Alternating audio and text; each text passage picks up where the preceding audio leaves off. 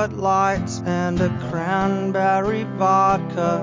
Marilyn Monroe dances dirty with Darth Vader. James Dean holds hands with the Cher impersonator. Atlanta, Georgia. Atlanta, 26 de Picheos Salvajes Podcast. Hoy sí que he podido estar. Gratitud eterna, como siempre, a, a Javi y a Adri por echarme el capote presentando el, el programa. Eh, ya se están viendo los, los efectos del trade deadline tan apasionante que vivimos y pues bueno, para alegría de muchos y no tanto de otros, eh, los que mejor lo han llevado son los Yankees, 11 victorias consecutivas. Han alcanzado una velocidad de crucero que dudo que alguien les pare. Yo creo que Tampa, por muy bien que lo está haciendo, igual que siempre, no, no, va, no va a durar mucho ahí porque están los Yankees, claro, luego hablaremos de ellos. Eh, Miguel Cabrera por 500 home runs, ¿no? con todo ese costo económico y, y de, de- y al equipo que le, ha, que le ha causado probablemente para estos años y los que vengan de su contrato pero bueno y, luego pues mira tenemos a- a los Orioles luego hablaremos con Adri que están eh, a punto bueno donde faltan seis partidos para o siete para el honroso récord de, o deshonroso récord de mayores derrotas consecutivas, de 26 partidos consecutivos de los Louis- Louisville Colonels del 89, de 1889. Y vamos a hablar de los Mets. Hoy tenemos doble sesión de, de, de aficionado de los Mets, pero primero quiero saludar a Adri. ¿Qué tal? ¿Cómo estás, tío? ¿Qué tal? Pues nada, eh, has mencionado los Orioles y yo qué sé. O sea, nos están llevando la Te suerte amargó por la todos tarde ya. lados. No, sí, se estaba amargada ya de antes. Nada. con, con No. el tema de... No, pero no sé. Eh, ya lo haremos porque, porque hay que hablar y tal, pero hay mucha tela. Ahora somos el, el azote de, de los periodistas, de las relaciones públicas M- MLB y, y tal, y bueno, nada, es es lo que toca. Eh, ahora le echamos mierda al tanking, joder, qué malo es, eh, aquí nadie ha hecho tanking nunca, qué feo, qué, qué tal, y llegará septiembre, eh, a todo el mundo le importará un pito y medio, octubre, off-season, y, y otra vez que vuelva a la rueda en febrero con el, con el sprint training, es lo que hay. Bueno, espero que no se os hagan muy largos estos este mes y poco que, que os queda de competición. No, a mí Al igual que larguísimo, los- pero bueno. Al igual que los Mets, John, ¿cómo estás? Pues bien, estaba pensando, le estaba oyendo aquí a Adri y estaba pensando que yo a los Orioles les estoy agradecido porque gracias a ellos está pasando un poco desapercibido, desapercibida la debacle de los Mets y no nos están dando tantas, tantas leches como nos mereceríamos.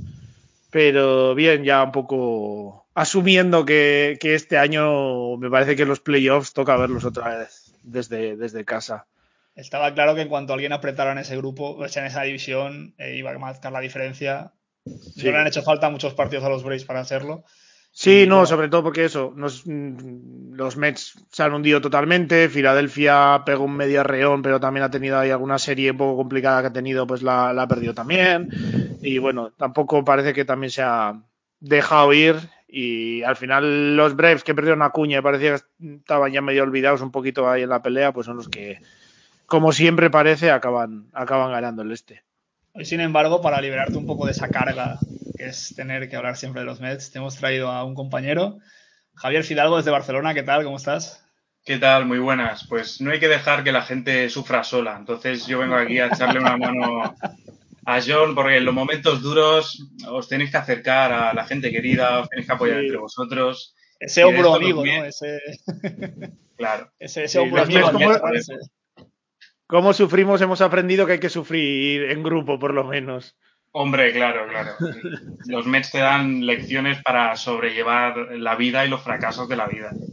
se lleva mejor. Pues te vamos a preguntar, Javi, porque desde que empezó prácticamente eh, la temporada hasta hace un mes o tres semanas, siempre abríamos el programa que, los Mets eran líderes de división. Eh, hablábamos que, o pensábamos que pues tampoco era tanto mérito suyo como sí de mérito de los otros equipos de la división. Eh, yo creo que tú eres más de la segunda opinión. Sí, así es. Ya lo comentaba contigo antes, con John creo que también lo comentaba alguna vez. Al final, los Mets son un equipo que tenía claras flaquezas creo que no han coincidido nunca en todo el lineup en, en tener una producción ofensiva. O sea, no han coincidido todos a la vez, eh, no han remado todos juntos en la misma dirección. Y, y, si coges momentos de aquí y de allá de algunos jugadores han sido buenos, pero su, su mayoría han sido una producción malísima. Y, y como te decía, es, es, de mérito de los demás que los Mets hayan estado 60, 60 días líderes de división, si no recuerdo mal, que es una barbaridad, viendo el equipo que se ha visto que es, que ya me duele a mí decirlo, pero es así. Habéis fichado a Henry en los waivers, ¿no? Un poco esto este, este Wanderer, ¿no? Que va por muchos equipos y estuvo en Boston hace poco. Ah, John, de Grom parece que en septiembre vuelve, pero ya tarde, ¿no? Bueno, no, se, no, está muy claro qué va a pasar al final, porque le metieron el otro día en la lista de, de 60, eh, la IL de 60 días, entonces antes del 13 de septiembre parece difícil que vuelva, o sea, no puede, no podría volver por la, por la normativa de los 60 días.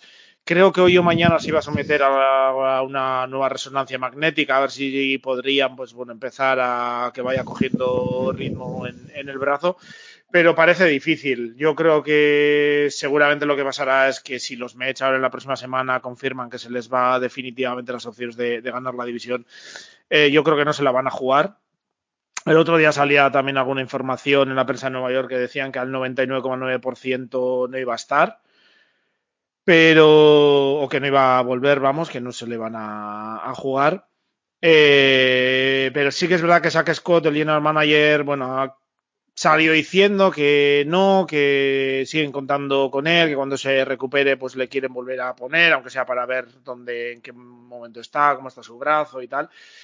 Y sí, yo creo que más o menos se juntó eh, esa lesión más o menos definitiva de, de, Grom con la debacle de, del equipo en general de, de resultados, ¿no? Estaba mirando aquí porque no sabía el dato de memoria y desde el All Star creo que estamos, eh, bueno, llegamos al All Star 47-40 y, y, desde el All Star el récord es de 14-20 o algo así en los últimos eh, 14-24, perdón, y en los últimos 20 partidos estamos algo así como 6-14 o algo así.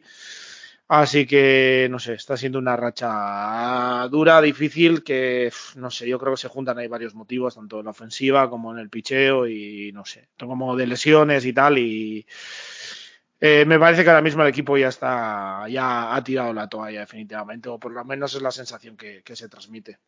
Adri, eh, había un cierto optimismo cuando ficharon a Baez, que quería jugar con Lindor y que eso podía parecer una sinergia para ambos, para que pues Lindor despertara por fin este esta, temporada tan eh, horrorosa que está teniendo de debut en, en, New York. Y, no sé, al final ha sido un poco una excepción de este trade deadline. Sí, además no pagaron poco, o sea, pagaron por un buen prospect, con lo cual, bueno, eso a largo plazo eh, también va a fastidiar un poco. Entonces, como la, la consecución de decisiones que son como malas y después se pueden empeorar además, ¿no? El tema aquí, no sé, como los... El tema es que los Mets han, han hecho con varios movimientos, ¿no? De, de Win Now, que pues eh, como, no sé, por ejemplo, el eh, Edwin Díaz, que dieron pues a sus dos mejores prospects, que eh, dieron a... Ahora a tope por, por Lindor, Ah, también ahora por Javi Baez, eh, por, por, intentar reforzar todo y como que no les ha salido nada y, y bueno, eso al final pues debilita el equipo a, a mucho plazo, ¿no? Porque, bueno, el, lo que tienes para el futuro no lo tienes tú, lo que tienes en el presente tampoco te funciona. Lo del indoor creo que, bueno, simplemente va a ser circunstancial, creo que le quedan 10 años de contrato y no creo que, que juegue así todos los años, malo sería, si no estaríamos hablando del Chris Davis multiplicado por 800 millones, básicamente. Y ya te decir, pero bueno, circunstancialmente pues ese era el año para competir en el que el indoor tenía que dar el salto y no lo ha dado. Le han dado a un amiguito, le han dado a Javi Baez y, y nada.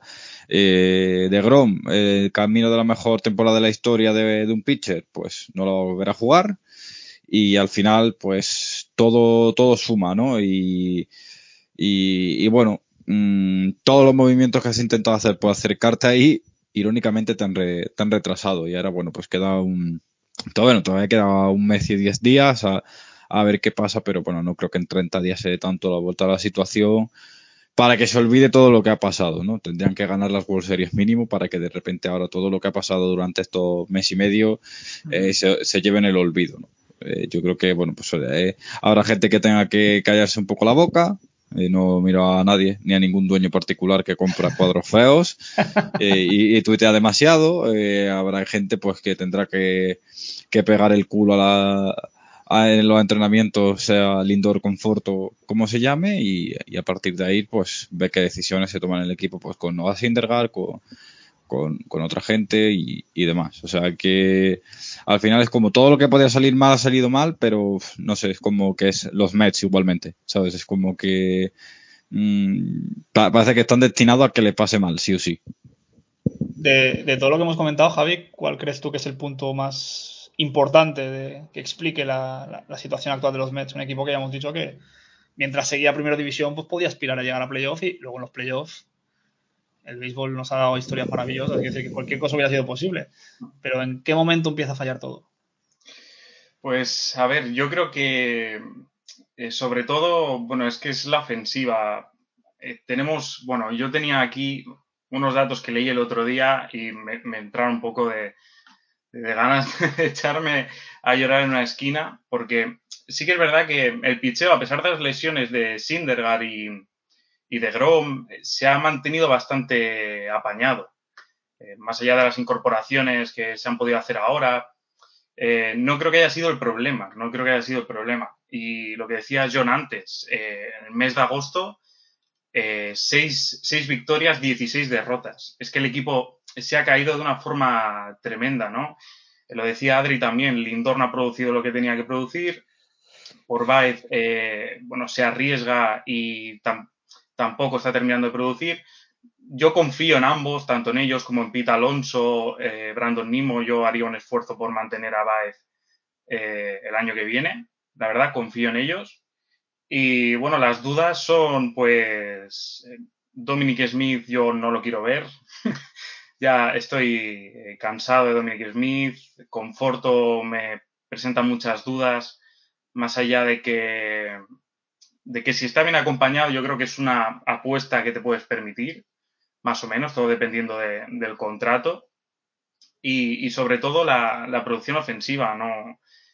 Estamos hablando que los Mets han estado eh, en la Liga Nacional, eh, penúltimos en carreras por juegos, últimos en hits conectados, duodécimos en home runs, decimoterceros en bases robadas, decimoterceros en promedio de bateo y decimoterceros en OPS con un equipo que ha sido líder de su división la mayor parte de la temporada, por así decirlo.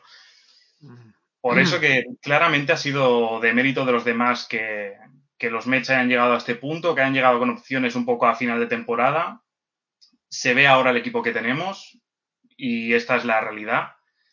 Y, y a, la, a, poco que han apretado Braves y, y bueno, y Phillies, porque los, la gente los suele quitar un poco de la ecuación, pero me dan ahí que, que son los que llegarían si los Braves fallaran eh, los Phillies, sinceramente, o sea, me da esa sensación, no sé si es ya un poco síndrome de Estocolmo que tengo con, con estas situaciones, pero bueno, así estamos.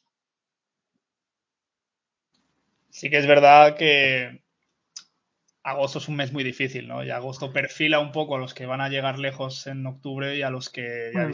definitivamente van a. ¿no? Ya son muchos meses, la gente está cansada.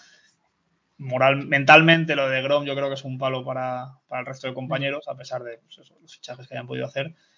Pero John, ¿qué soluciones podemos tener ya de cara a la temporada que viene? Porque como sí, no sé. Eh, la verdad que es, la situación ahora mismo es difícil porque nos encontramos ante un panorama de, a la hora de pensar en posibles renovaciones y tal, bastante complicado. Yo, por una parte, primero, porque lo que veo es que mm, la situación pre-All-Star, eh, que llevamos en una situación líderes de división, una situación, una división que ya hemos hablado muchas veces que parecía que ningún equipo quería ganar, que los Mets, pues bueno, eh, eran del, seguramente los líderes de división con peor eh, balance y tal. Eh, porque bueno, se acumulaban desde lesiones. Al final, Carlos Carrasco iba, se lesionó un par de semanas antes de empezar la temporada regular y lo que parecía una recuperación más o menos corta se ha ido alargando. Eh, también Sindergaard tenía que haber vuelto a principios de julio, me parece, y bueno, se le tuvo que parar en, la recuperación y ahora quizás vuelva, pero seguramente se está hablando de que vuelva como, relevista. En el line-up, diría, bueno, y piezas que se trajeron incluso como fondo de armario del pichó, como Jordan Yamamoto y tal, se, se han ido lesionando. Eh, como Joey Lucchesi, que también lo hizo bastante bien por momentos, se han ido lesionando.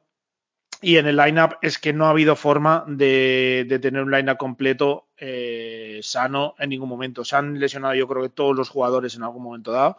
Hablabais ahora de, por ejemplo, de Baez y, Lindor. Eh, hasta ayer no jugaron juntos, porque Lindor lleva lesionado desde principios de, de, julio. Baez también, desde que llegó, ha pasado por la IL. Le, le activaron hace 3-4 días a Lindor ayer. Hasta ayer no, no jugaron juntos y, y ha sido muy complicado. La diferencia yo creo que ha habido desde estas desde el All-Star en esta segunda mitad de temporada es que la ofensiva ha seguido siendo nefasta, ya lo ha dicho Javi. Eh, ha habido jugadores que están rindiendo muy por debajo de una ofensiva que por lo menos en la, en la métrica avanzada había sido las mejores de la temporada pasada. Ahora estamos por ponerlo en números redondos, es el segundo equipo que menos carreras anotó de toda la MLB en, ahora mismo. Eh, yo creo que el problema ha sido que en esta segunda mitad de temporada el picheo y sobre todo el picheo abridor no ha podido sacar las castañas del fuego al ataque. Eh, Carlos Carrasco no ha rendido lo que se esperaba, la falta de, de, de Grom, Tyler McGill, según ha ido acumulando entradas, eh, le ha empezado a, fallar el brazo. Tyon Walker ha sido ir al All-Star y ha empezado a permitir home runs como loco. El único que más o menos ha ido manteniendo ha sido Stroman. Y yo creo que hay parte, una de las cosas que habría que hacer para el año que viene. Hay que pensar que Sindergaard, si no me equivoco, es eh, agente libre. Hay que pensar si hay por lo menos oferta, ofrecer la oferta calificada. Se le quiere traer de relevista eh, supongo que para testearle un poco cómo está. Se está diciendo que es más que nada para, porque eh, hará falta menos tiempo para que esté disponible para, para jugar partidos con el primer equipo, porque no va a hacer falta tanto tiempo, tantas eh, aperturas de rehabilitación para que trabaje el brazo y trabaje la resistencia necesaria. Yo creo que también es un poco por testearle, a ver cómo le pueden ver de cara a, ofre a ofrecerle seguramente yo creo que la oferta calificada, porque sin derrar eh, creo que encima le lleva Buras, no creo que vaya a aceptar un contrato multianual tan a la baja como el que seguramente tendría ahora después de haberse perdido temporada y media prácticamente. Eh, y habrá que pensar a ver qué, qué, hacer con, ese, con esa rotación, ¿no? De si trae alguna otra pieza para el final de, de la rotación. Stroman creo que también es agente libre, se le dio la oferta calificada. Quizás habrá que plantearse a hacerle un contrato largo porque es de los que mejor ha funcionado, está manteniendo encima bastante bien la pelota en el suelo y por fin tienen los Mets una, una defensiva que le está apoyando en ese sentido. Eh, Lindor creo que antes he oído que es el segundo jugador de toda la MLB en above average. Entonces, pues, eh, bueno, un, un, aporte importante. Y luego, sobre todo, hay muchas decisiones a tomar. Bueno, en, en, el bullpen, pues como siempre, se traerán piezas. Yo creo que Díaz tiene ahora mismo más o menos el puesto asegurado. Está eh, gente como Aaron Loop, que lo ha hecho eh, muy bien, etcétera. En el bullpen seguro que se intentará traer alguna pieza, pero no creo que se vuelvan locos. La, la, gran duda yo creo que está en la ofensiva. ¿Qué se hace en esa ofensiva? Michael conforta cada contrato con probablemente la peor temporada de su carrera, a años luz de todo lo que ha hecho, entonces eh, a ver si se le puede ofrecer una oferta calificada. Eh, hay que decidir a ver qué hacer con Javi Báez, porque también eh, una de las cosas que decíamos salió eh, Cohen diciendo, oye, que la disciplina en el plato es muy importante, hay que tener un approach mucho más disciplinado, mucho más conservador. Eh, y el fichaje estrella ha sido uno de los mayores freesungers de toda la MLB. Entonces no, no va muy bien con la, esa, esa disciplina. No, no, sé si entonces, viste un, un tuit ayer de un batazo de Javi Baez desde el lateral que, Sí, que- sí, sí, batea con la pelota, o sea, a mitad trayectoria. Batea ya- una hora, ya batea, sí, sí, o sea, sí, sí. eso me parece lamentable. Dicen, este es el peor, este es el peor balanceo, el peor swing de, de- de- de- de la temporada. o sea, Y se lo, se lo hizo, eh, Sammy Long se lo hizo ayer dos veces, no una, porque la, la foto que más se está viendo por redes sociales es una, que es la más descarada, pero es que lo- se lo hizo otra vez eh, después. yo, Mm. desde el lateral es alucinante. No, Sí, no, sí, es no, es- Es que alucina. Yo he visto el GIF y, y la imagen que se ve es que falta un kilómetro hasta que llegue la pelota al Pero home ahí plate. no se una o algo. Y, y es que falta un kilómetro para que llegue esa. Yo esa creo que es un problema de, de concentración y tal. De todas formas, permitirme que haga un brusco cambio de tema, porque Adri nos ha pasado un tweet Sí, eh, aquí por el chat privado. Eh, JDR Molina anuncia que 2022 será su última temporada. Así que, eh, perdón que dejemos de hablar de los Mets, pero esto me parece que, que- que tiene suficiente Sí. enjundia como para que lo tratemos. Así que, Adri, por ser el portador de las malas noticias, aunque bueno, esperadas, eh, te toca Bueno. a ti decir. A ver, me toca a mí. A ver, al final del día, es, hace dos días firmaron el, un contrato, es solo un año. eh, se dijo, pues al final de la semana pasada que Javier Molina quería renovar un año eh, y unos términos similares a la cantidad que había recibido esta temporada, que eran 9 millones. Eh, afirmó un año ayer por 10 millones, totalmente garantizados y, y tal. Y, y bueno, pues... pues ha anunciado que es su, su último año. Yo creo que en plan Derek Jeter, ¿no?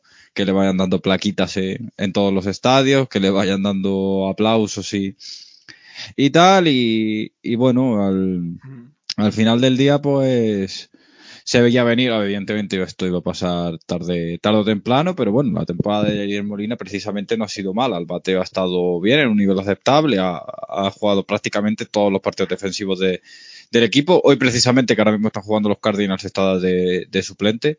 Eh, por eso creo que en mitad del partido se ha puesto a anunciarlo, porque bueno, eh, ¿por qué no? O sea, tiene la suficiente veteranía como para hacer, poder hacer lo que le salga de las narices, básicamente.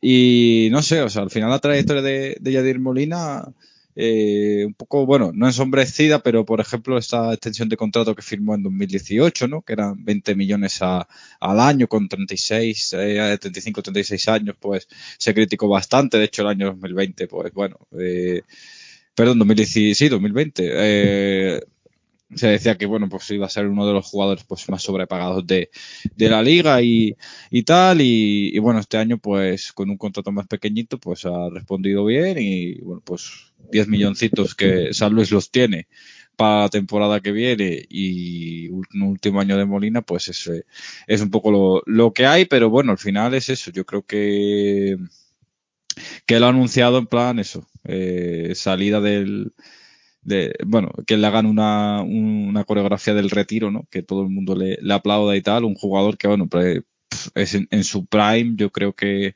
bueno, era Golden Globe MVP candidate todos los años, con lo cual, pues, puedo que decir a un jugador, pues, que desde el aspecto defensivo casi que, que ha revolucionado el, el béisbol de los últimos eh, 15 años y con 38 años sigue siendo, creo que era de los top 5 eh, jugadores con mejor guard defensivo y de catcher y tal, con lo cual pues eh, está eh, no, no, está precisamente fuera de forma, así que bueno, pues un añito más y, y, a ver qué a ver qué tal a unos Cardinals pues que ahora están remontando bastante el vuelo, pero a lo mejor de, demasiado tarde, ¿no? A ver si el año que viene pues eh, se ponen las pilas eh, dos meses antes. Eh, dos series mundiales, nueve guantes de, de oro, diez All-Star. Uh -huh un Silver Slugger y cuatro de platino. Eh, cuatro veces Javi, mejor defensor ti... de la liga. O sea que. Exacto, o sea, es que. Eh, Javi, ¿qué es para ti Javier Molina? Bueno, pues a mí Javier Molina fue, yo creo que junto a Buster Posey, de mis catchers favoritos desde que empecé a ver béisbol. Y, y nada, ¿no? Más, más que añadir a lo que ha dicho Adrián y tal, creo que, bueno, creo que es Salón de la Fama asegurado, 19, 19 años eh, en San Luis con los Cardinals, que bueno, solamente, me parece que solamente hay eh, dos, dos de los Cardinals ahora mismo que sean de la misma, de la misma posición, creo que es recordar, no recuerdo cómo era un poco así la, la estadística, lo leí el otro día, que ya se hablaba un poco de, de esta retirada de este último año de, de Yadier Molina. Y nada, carrera tremenda, ¿no? O sea, cuatro veces campeón de la Liga Nacional, dos series mundiales, histórico. Son los números. Eh, John, primer ballot, ¿no? O sea, creo que no hay duda. Sí, que, sí que yo creo que sí. Probablemente el No mejor si- catcher de los últimos 20 años. Sí, no sé si unánime o no, todas esas cosas que ahora ya parece que todo el mundo tiene que ser unánime también y esas cosas, pero vamos. Si no es primer balo, Ya, no es suficiente con entrar. Ya no es suficiente con entrar de primeras. Ahora ya es... No, sí, yo creo que si no es eh, de primero será en el segundo así, pero es un Hall of Fame fijo. Pues ahora estaba pensando, yo creo que desde que yo sigo el béisbol, una de las constantes, una de las pocas cosas que no han cambiado es Yadier Molina de, detrás del home para, para los Cardinals. O sea, es algo casi inamovible en todo el tiempo que llevo yo siguiendo el béisbol. Así que sí, y pues en San Luis un icono absoluto. Y pues aunque solo sea por eso, yo le tengo cierta simpatía, aunque si no me equivoco, en, la afición de los Mets le tiene bastante manía. Desde unas, creo que una serie de playoff de 2006 o 2007 de Mets Cardinals le tiene un poco de tirria, pero yo creo que es uno de esos jugadores de un pequeño pique, pero que se, se reconoce un poco la grandeza que tiene y todo, todo el trabajo que ha hecho en 20 años o 19, 20 años en, eh, en la MLB. Pues eh, lo que dice Adri, eh, un poco a lo Jeter, despidiéndose de buenas formas cuando su tiempo ha llegado. Otro que puede ser cuestionada esa, esas formas de despedirse eh, desde hace muchos, muchas temporadas es Miguel Cabrera. Eh, por fin ha llegado a los 500 home runs, creo que le quedan, no sé si son menos de 100 para llegar a los 3.000 hits. O 150, no lo sé, no hablo ahora de memoria, pero bueno, que, que es, que es factible en una temporada. Eh, así que nada, Adri, hemos hablado muchas veces del peso económico que ha supuesto para los, los, Detroit Tigers este, digamos, capricho, ¿no? Un poco del jugador. Pero bueno, ahí está, 500 home runs, historia del béisbol.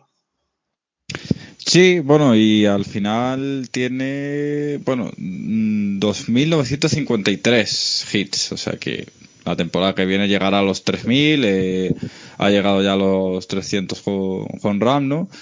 Y, perdón, 500 home runs y, y bueno, eh, es jugador que, pues, desde 2017, pues lleva sin aportar lo que ha sido Miguel Cabrera, que es la mejor temporada final 2016, yo creo que ya es la, última gran de, Miguel Cabrera, pero bueno, mmm, ahora lo que le queda un poco es eso, recuperando marcas, que ya tiene unas cuantas, ¿no? Eh, como los dos MVPs, eh, ganar las series aquellas con, los, con Florida que hay un vídeo, un documental buenísimo de Secret Base sobre esas eh, World Series y cómo cae ese equipo, eh, que es brutal, está, está muy bien. Y bueno, pues estos años en Detroit, pues le quedan todavía dos años de contrato, si no me equivoco.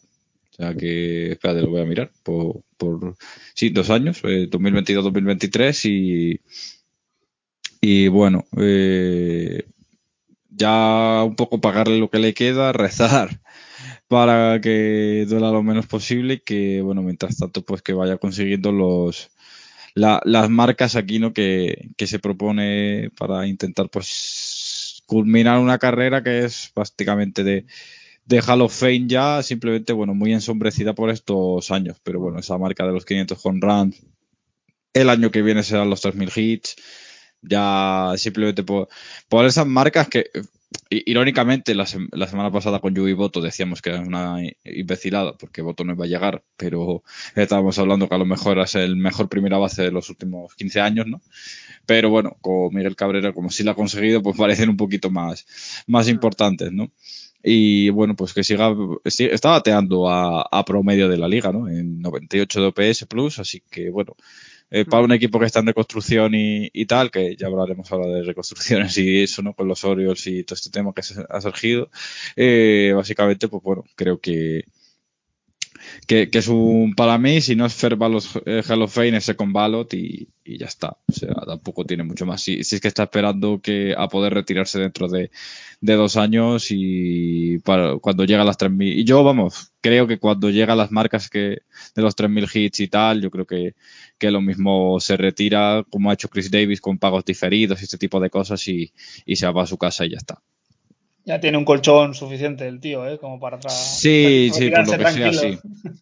Sí, por lo que sea, sí. Eh, Creo que, espérate, creo que lo tengo que, mi- lo tengo que mirar, pero creo que había llegado a los 600 millones de, de earnings, o una cosa así. Una, Mira, una que lo tengo aquí abierto. Es una salvajada. Bueno, la... Lo de Cabrera Para era un tío que lo que dice ha dejado de jugar desde hace cinco años. Mm. Mm. 310 318 tengo yo aquí. Eh, ostras. No, 321. Pero la, la- la única pena, yo creo que de, de, de Cabrera, también lastrado por el, el equipo que le ha rodeado en, en Detroit, en parte también eso lastrado por el contrato que tiene Cabrera, eh, es que da la sensación de que lleva tres años, dos, tres años, jugando a, a acumular stats, en llegar a las milestones y acumular stats, pero desde luego, pues uno de los grandes de los últimos 20 años y alguien que eh, la sensación que me llega es que no solo en los sitios, en los equipos por los que ha pasado, sobre todo en Detroit, sino que, por ejemplo, en Venezuela es un in- macro Sí, sí, ídolo, querido, absolutamente idolatrado por, por, por la gente de allí. Eh, así que yo creo que es querido por tanto por lo que ha conseguido en el campo como un poco por la figura que representa fuera de él. Un saludo a don Carlos Parra Machado, que nos está escribiendo estos días por privado, tweets y artículos que ha escrito sobre, sobre Miguel Cabrera y esta magnífica marca. Y recomendamos su lectura. Eh, Javi, para cerrar con Cabrera, ¿qué, qué, ha sido para ti este jugador? Nada, a ver, eh, lo que habéis dicho ya, ¿no? Que Cabrera es lo que ha tenido el, el lastre. Él ha sido un poco el morir de éxito, pero llevado al contrato de un jugador, ¿no? Es un contrato eh, enorme, gigantesco, que, que le comía todo el espacio salarial para el resto del equipo.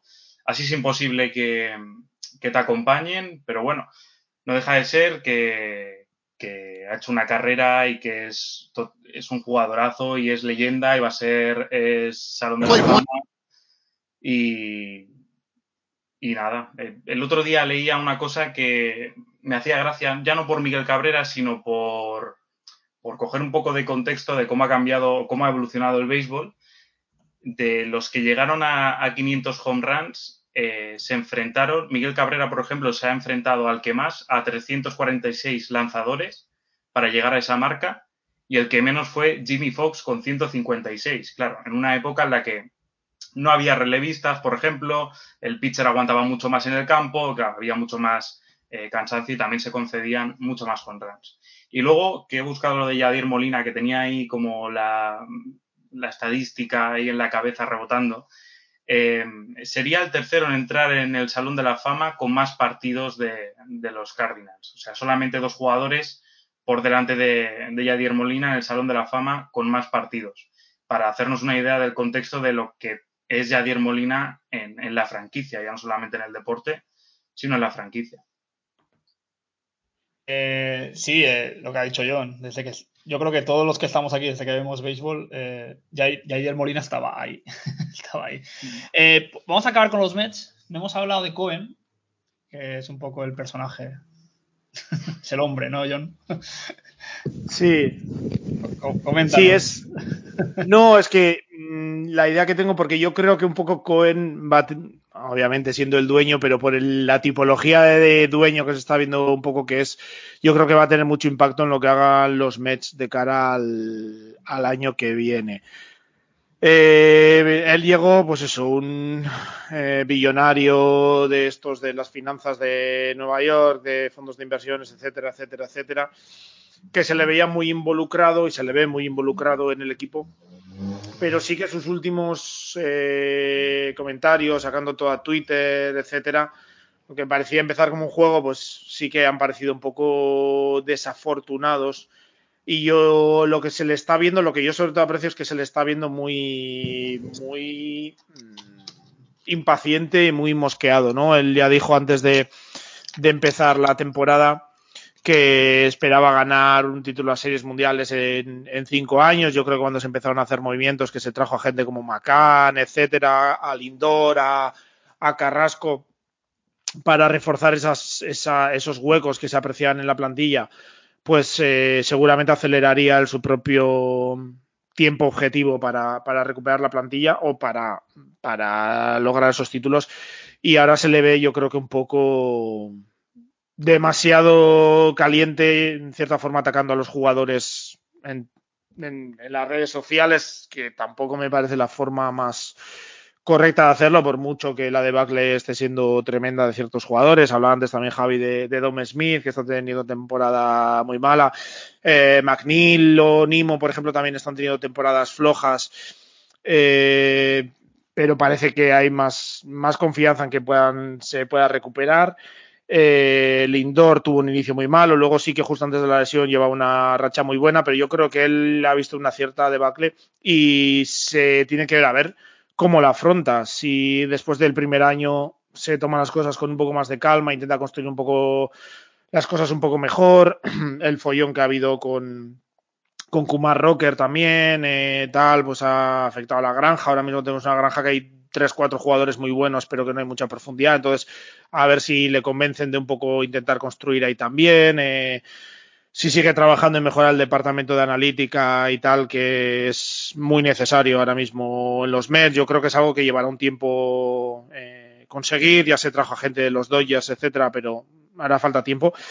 Y yo creo que va a influir más a corto plazo en dos formas. Hay que buscar eh, si se deja Sack Scott de general manager, si se trae alguna otra voz. El otro día incluso leí que se estaban planteando traer un presidente de operaciones de béisbol, que es el rol que tiene Sandy Alderson, que no sé si se estaría planteando cortarle incluso y la filosofía que pueda traer. Eh, y sobre todo lo que pueda hacer con, con el cuerpo técnico, eh, empezando por el manager, siguiendo por, por, el entrenador de bateo que no ha, que no ha corregido los problemas que había cuando se echó a Chili Davis a, a principio de temporada y sobre lo que se puede hacer un poco eso en cuanto a renovaciones, en cuanto a gasto, en cuanto a saltarse el CBT. Eh, habrá que ver también las normas que vienen con el nuevo CBA. Eh, entonces va a ser difícil de saber si se lo va a tomar con más calma o va a redoblar esfuerzos y nos podemos plantar los Mets en un CBT o en un salario descomunal porque empieza a traer piezas. Entonces va a ser difícil saber porque incluso de Grom creo que tiene un opt-out ahora a final de temporada que podría implicar que hay que renovarle por más dinero. Eh, va a ser una temporada complicada. Yo creo que mucho también va a partir de, de, cómo se lo plantee Cohen, el dinero que esté dispuesto a gastar y la presión que quiera meter a, a tanto al front office como al, como al, cuerpo técnico de cara a la, a la temporada que viene. Eh, Adri, no te escapas. No me escapo, no me escapo. Eh, ¿Qué ha pasado ahí, tío? Es un poco grotesco, con perdón, eh. No, no, lo, lo es y a ver, se, se entiende perfectamente que, que los, lo de los Orioles sea un tema, bueno, pues candente del que todo el mundo quiera hablar y que, joder, es que es evidente que, que, hay un montón de cosas que, que no, no funcionan en, en, la franquicia, que no funcionan en, en, el staff y que al final del día, pues, eh, lastran a, a, todo el mundo, ¿no? Porque, bueno, ya no es solo que 19 partidos perdidos, eh, eh, si no me equivoco, son 155-50 en carreras anotadas con, eh, recibidas contra las anotadas, es decir, nos han anotado 100, 105 carreras más en estos tres semanas, que bueno, que es una media de 5 por partido, que no está mal, ¿no? O sea, mm. O sea por cada que anotas tú, perdón, 3 por partido más que tú, o sea que bueno, pues nada, tres, cada sí, día. Que... apretado, ¿no? Está apretadito, sí, está apretadito. O sea, cada vez que tal. Un, pues... un segundo, Adri, que tenemos que sí, decir sí. a Fidalgo, al señor Javi. Oye, muchas gracias por pasarte, tío. De verdad, un placer. Nada, muchas gracias a vosotros por invitarme. Ojalá hubiera podido estar un poquillo más de tiempo, pero bueno, he arañado lo que he podido para poder estar con vosotros, hablar un poquito de, de los Mets y compartir un poco ese dolor con, con John. Y, y, venga, voy a decir que con Adri también, hombre, porque es, ya es hermano de sufrimiento. Un poquito, un poquito. Nosotros, que, que nosotros y... también vamos mal, ¿eh? Los Red Sox aquí, pide un poco de casito. no, broma, broma. Todos, todos. No estamos tan mal, perdón. No, pues nada, Javi, un placer. Eh, sabes que cuando quieras puedes venir a hablar aquí a echarle un capote a John con, con sus penurias existenciales y deportivas. Y nada, gracias. Sé que estabas currando y te agradecemos mucho por parte del equipo que, te hayas podido pasar un, poquillo. Nada, muchas gracias a vosotros. Hasta la próxima, tío. Un abrazo. Hasta luego. Pues nada, Adri, perdona. Nada, no. Eh, se, se, tenía que ir este señor. A ver, el que no, lo, lo, lo que iba diciendo, que, que al final del día, eh, pues no está igualado los partidos, o sea, cada carrera que metes tú te meten tres, eso no es, no es normal, eh, nadie está lanzando bien, sale Michael Elías y dice, oye, sí, sí, vamos a mejorar clarísimamente el picheo, no han traído a nadie, no han hecho movimientos, no, bueno, sabes, e, es, verdad, o sea, eh, Matt Harvey, lo, dije ya hace una semana, por muy bien que estuviese jugando, por ejemplo, a principios de mes y tal, final después del All-Star y tal, Matt Harvey es un tío que en ningún equipo de la liga sería titular. Y es cada cinco días se lanza su partidito. O sea, ni los Caps, que descaradamente han vendido todo, les sudan los huevos todo, y están dando pena y tal, han, han, han cortado la rieta. Porque, ¿sabes? Porque no e, era una imagen insostenible. A los Orioles les da igual. Y yo entiendo la, la polémica se crea cuando un equipo, pues, descaradamente le suda las narices perder. ¿Sabes? Que está Matt Harvey lanzando cinco entradas y, y siete carreras. Nos da igual. Eh, pasa lo que sea, nos da igual. Entonces entiendo que la actitud sea esa. Que del, en plan, me refiero a la actitud del resto de, personas que vean eso, les molesta y es lógico, joder, es que al final eh, te enfrentas a los Orioles y dices, es que vamos a ganar, vale, bien, pero es que es porque no compiten, ¿sabes? Es que Chris este, este, año había ilusión, eh, había motivos para ilusionarse con Justin Means, por ejemplo. Es decir, que tenías cosas a las que aferrarte para. Sí, a ver, sí, cosas con las que aferrarte había. Estaba Means, estaba Santander, eh, Mancini volvía, Moncastle bien, eh, eh, Hayes, tenías a Cedric Mullins que de repente pues, se ha convertido en All-Star titular, eh, Ratchman está muy cerca, el bullpen es hay, brazos decentes. O sea, ahí no, no hay problema. El problema es que las cosas con las que te puedes, eh, bueno, pues sentir más cómodo son 5, 6, ¿no? Estamos hablando de rosters de 25 o 26 personas. O sea, hay 6, 7 jugadores a nivel, eh, a nivel MLB sobrados, pero el resto no lo están. Y ya está, es lo que hay. Hacemos, hacemos cuentas y, a ver, 5 o 6 no, pero 8 de 26 son MLB, el resto pues son cuádruple A, eh, gente que está de vuelta y ya está, es lo que hay. Ahora. Sí, es que da la sensación de que sí se ha, obviamente a raíz de, la, de las temporadas perdedoras, sí que se ha podido ir acumulando pues un, una organización, un farm system con nombres, Adley Ratchman creo que en la última revisión de MLB Pipeline era el prospect número uno de toda la MLB. Eh, Grayson Rodríguez. Rodríguez es el 8 y el mejor, el mejor lanzador. Y, luego tienes a gente como D.L. Hall, eh, Keston Hierstan luego más abajo, Colton Causer, Gunnar Henderson, etcétera. Pero la sensación que yo creo que se percibe con los Orioles es que sí, quitando Means, Mancini por lo que también ha representado por su enfermedad, etcétera, y ahora Mountcastle que acaba de, llegar, es que no se ha hecho un esfuerzo de a la vez que se, que se trabajaba el, la granja de ir consiguiendo quizás otras vías, algún traspaso, algún fichaje, eh, otros nombres que empezasen a cimentar más un equipo y que para mm. cuando todos esos nombres subiesen ya hubiese ciertas, ciertos miembros en el primer equipo para, para ir construyendo ahí, ¿no? Es al final, pues, un, un equipo que tiene mucho que, que, trabajar todavía. Pues sí, detrás de Mins, pues es que no hay mucho, no se aprecia nada en la rotación, hay que traer gente. En el bullpen, pues han ido saliendo eh, pues tanto Micah Gibbons como etcétera, todos los nombres que más o menos iban saliendo, que iban funcionando, han ido saliendo,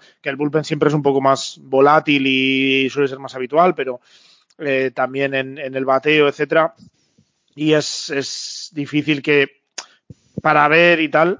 Y luego también creo que ha habido una cuestión de mal timing general con la percepción general del tanking que hay en la en la MLB, Sí. ¿no? Cuando esto lo hicieron los Astros y los Cubs hace unos años, pues se vio que hicieron un, un buen cimiento, pero fueron dos, tres temporadas de, de 100 derrotas, luego ya se empezó a construir, ya había mimbres poco a poco, etcétera, y, y en ese momento se aplaudió mucho. Ahora también yo creo que a raíz del CBA, de que hay equipos que han recortado eh, pues todos los, los payrolls tanto, de que equipos que no se quieran pasar del CBT, equipos poderosos como Yankees, por ejemplo, o Red Sox que no se quieran pasar del CBT, eh, que, que, eso, pues la, la, asociación de jugadores mucho más tenaz en pedir suelos salariales o cosas de, ese estilo, eh, poniendo pues eso, la, la, no competitividad de los equipos como un daño tremendo a la, a la, a la MLB, a la afición, etcétera, eh, les ha afectado mucho a, a, los Orioles, porque una estrategia que hace 4 o 5 años, 6, eh, se aplaudía y se respetaba mucho, ahora está siendo eh, muy, muy criticada. Y yo creo que en ese sentido, pues también les ha salido un poco, o les ha venido el golpe de que están pagando un, un poco los platos rotos de todo el resto de, la, de la competición. Sí, a ver, y es, lo, es normal, al final el primero que tanquea no se lleva los palos, se lo lleva el último hasta que se remedia la situación, es lo que hay. Mm. ¿Sabes? Si intentan remediar esta situación con el nuevo CBA, pues el que se va a llevar los palos es el último que tanquea, que son los Orioles. Es, es evidente, es lógico, ¿no? No, ahí pues son, es ley de vida. Ahora, hay que entender que los Orioles eh, en 2018 hacen un all-in, el payroll más alto de, de la historia de la franquicia, y que van en el, en el peor puesto. O sea, son picuno del draft el año siguiente, que es con lo que se coja Ratchman. Quiero decir, invertir no te hace ganar partidos. Más que invirtieron los, los Orioles ese año, no han invertido en su historia. Y hay, que, y, hay, y hay, que, decir también que hoy en día el mercado más o menos ese lo tienen compartido con los Nationals, que Nationals. Es, se les han pequeñecido bastante el mercado y están compitiendo en, un, en una división que sé que Ahora tienes a los cuatro. Reyes, pero tienes a, a los a, a, los Reyes que teniendo un mercado pequeño y la situación con el estadio, etcétera, etcétera, etcétera, son competitivos todos los años y el año pasado están en las series mundiales y tienes a los dos de los mercados más grandes en Boston y los Yankees y tienes a Toronto que tiene eh, el mercado de, de, Canadá lo tiene también prácticamente copado y una empresa como Rogers como Rogers Communications detrás que también pues esta es una situación complicada para, para poder remontar el vuelo ahí. Sí, sí, no, y aparte también una cosa, eh, hay que decir que eh, los Orioles en 2019, cuando llega Michael Elias, es una organización de 2000, de 2000, 2001. Hmm. No hay departamento de analytics, apenas, eh, no hay scouting, no hay un player development, no hay nada. Hmm. Y, y, claro, el CBT eh, te dice dos cosas. Si pierdes mucho, te damos más dinero y si ganas mucho, te dan, y si ganas, te damos dinero. Hmm. Los Orioles no pueden ganar, así que pierden. Hmm. Y eso significa más pools, más dinero en los drafts, significa mayor reparto del CBT, rondas compensatorias, bla, bla. Es decir, mejoras gratis, dinero gratis que entra en la franquicia para mejorar cosas que no existen. Pero hoy si por eso, hoy. eso no se ven resultados los próximos años. Eh, claro, y ese es el es tema, y ese es el tema que ahora que, claro, y ese es el tema que ahora quiero hablar. El tema es, eh, los Orioles hoy tienen un departamento de analytics fuerte, los Orioles hoy tienen un departamento de scouting fuerte. Eran el único equipo que no tenían en República Dominicana una, eh, una central de scouting para toda Latinoamérica, el único equipo de la MLB. Ahora lo tienen. Y es muy- es un- el departamento más moderno que existe, evidentemente, porque es el último también. Eso, eso es lógico. Y oye, a- al final del día a- se ha cambiado la franquicia desde el rookie de República Dominicana hasta el triple A. Está impecable. Ahora, ¿qué queda? El, el- el equipo de MLB es una mierda. Hablando mal y pronto. Claro, Pero bueno, el es problema que- de todas esas innovaciones que cuando las tienes bien montadas y ya empiezan a dar sus frutos, como le está pasando a los Reyes, te pueden dar frutos a largo plazo y los puedes eh, explotar mucho. Eh, el tema es que hasta que los montes, lo- todo el plazo, hasta, por, también por la propia estructura del béisbol, de que cuando tú seleccionas a un jugador en el draft te tarda 3, 4 años mínimo, lo, en la media, vamos, en llegar. Todos estos plazos llevan un proceso. Antes lo, lo hablaba en los meses también, en todo lo que se ha hecho de Analytics y Player Development, lo que se ha empezado a hacer, eso va a tardar un tiempo en, en tener efecto. Y lo que tiene Baltimore también es eso, que si ha tenido que construir de cero, parte de muy atrás y para llegar y que esos chavales que encuentran Dominicana con 16, 17 años, pues van, Pues a, van a tardar necesitar seis años. seis años o siete en llegar. Entonces, Claro, lleva. eh, de hecho, el, el mejor jugador de, me- de menores de este año de los Orioles es Anderson de los Santos, el ah, rookie de República Dominicana, que es el mejor bateador de los Orioles este año en menores. Tiene 17 años. Vale, pues vamos a poner que en 4 esté, pero es que eso es 2025, 2026. Hmm. Pero, pero, a ver, es que es que el CBT te dice que si no ganas, mejor para ti. No, no, no lo digo como excusa. Es que eso lo han hecho los Astros, lo han hecho los eh, los Caps, lo han hecho un montón de equipos. Sí. ¿Qué pasa? Ahora pues jode tener a Tigers, Royals, eh, Marlins, eh, Diamondbacks, eh, Caps otra vez, eh, tal. Tanqueando, sí, que hay seis equipos que no compiten nada. Bueno, pues remedia esa situación. ¿Hay futuro en los Orioles? Pues puede, pero a lo mejor no lo vemos hasta dentro de tres años. ¿Se puede permitir la MLB que el octavo mercado de estado, bueno, el, creo que, que era el 12, el 13 mercado, el- estaba entre los, en- entre, toda, en za zona de Virginia es abrumadora. es Exacto, brutal. eh, de- El en en- tiene- sí. Exacto, entre uno de los mercados más grandes se puede permitir que Washington sea un equipo tanking y Baltimore sea un equipo tanking. Pues no se lo pueden permitir. De hecho, es por lo que está saliendo esta polémica. Hmm. Porque no se pueden permitir que un mercado tan grande sean dos equipos de mierda. Igual que si los Yankees y los Mets fueran dos equipos de tanking, pues no se lo pueden pueden permitir la MLB. Es lo que hay. Esto no es una excusa. Pero, evidentemente, eh, al final del día, pues se acumulan todo este tipo de cosas y explotan. ¿Hay futuro en los Orioles? Pues puede. Eh, hay un montón de cosas. Y hay un montón de cosas por hacer, como por ejemplo, eh, picheo fuera de DL Hall y Grayson Rodríguez. No hay mucho. De hecho, eh, van a tener que vender prospects eh, seguro para formar, firmar eh, eh, agentes libres y este tipo de cosas. Bueno, jugadores en trades y este tipo de cosas. Y después hay un problema muy importante. Angelos no invertía en equipo. O sea, en trades y este tipo de cosas. Ni en agencia libre se hacían grandes expendios y demás, quitando el tema de Chris Davis y todo esto. Y eso tiene que cambiar. O sea, los Orioles no han gastado un duro en un pitcher de agencia libre top en muchísimo tiempo. Y eso tendrá que cambiar. Y eso se va a cambiar, es lo que no sabemos. Y evidentemente hay muchas dudas, pero eh, se está comiendo todos los mocos los Orioles cuando ves a los Royals y es un equipo que lanza, que se, que roba bases por diversión. Va mejor eh, que los Orioles, bastante mejor. ¿Sabes? Ves a los Caps que está jugando con mi primo. O sea, mi, lo- mi primo está jugando ahora mismo de tercera base los Caps. Hmm.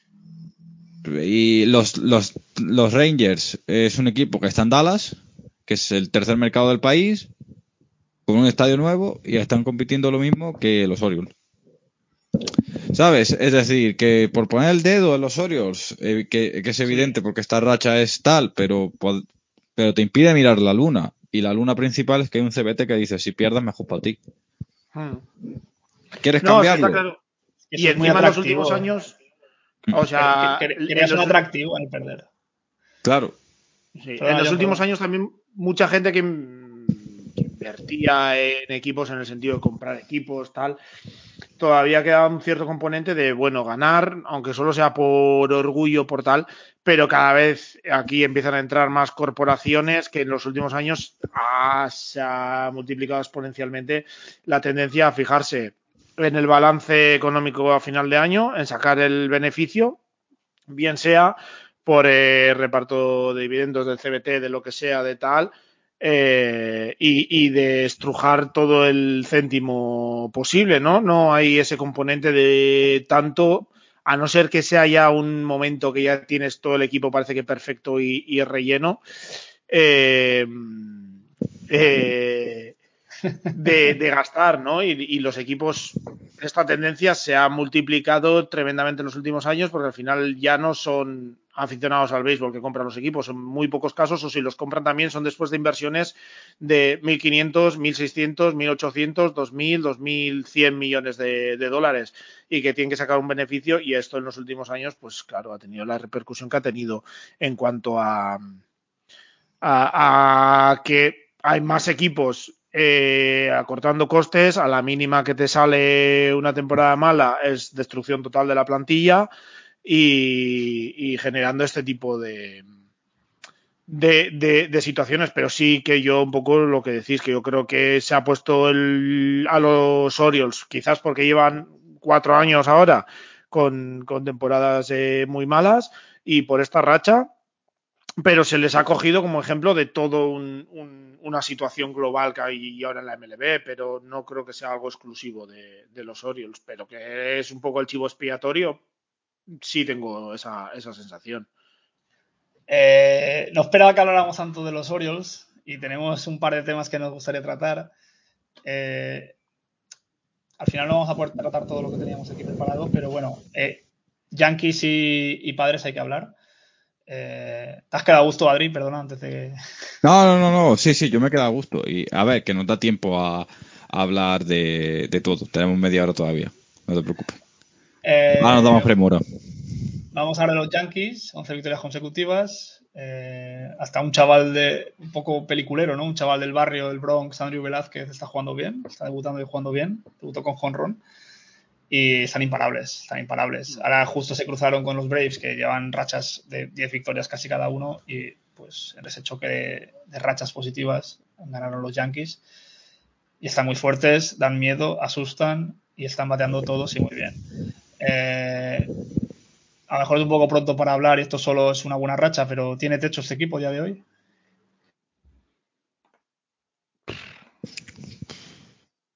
No sé, sí. si quieres le doy yo. Si quieres le doy yo. Si sí, sí, dale, dale, dale, Aunque te, aunque te duela, John. Sí, no, por eso estaba pensando cómo, formal, cómo, reform, cómo formularlo. No, no, dale, Adri, que ahora tomo yo el... No, a ver, a mí lo, los Yankees eh, pues son el mejor equipo desde el trade deadline. Llevan 11 victorias seguidas. Eh, están ahora mismo pues eh, camino de casi del mejor récord MLB en progresión. Evidentemente perderán partidos por el camino y eso y tal.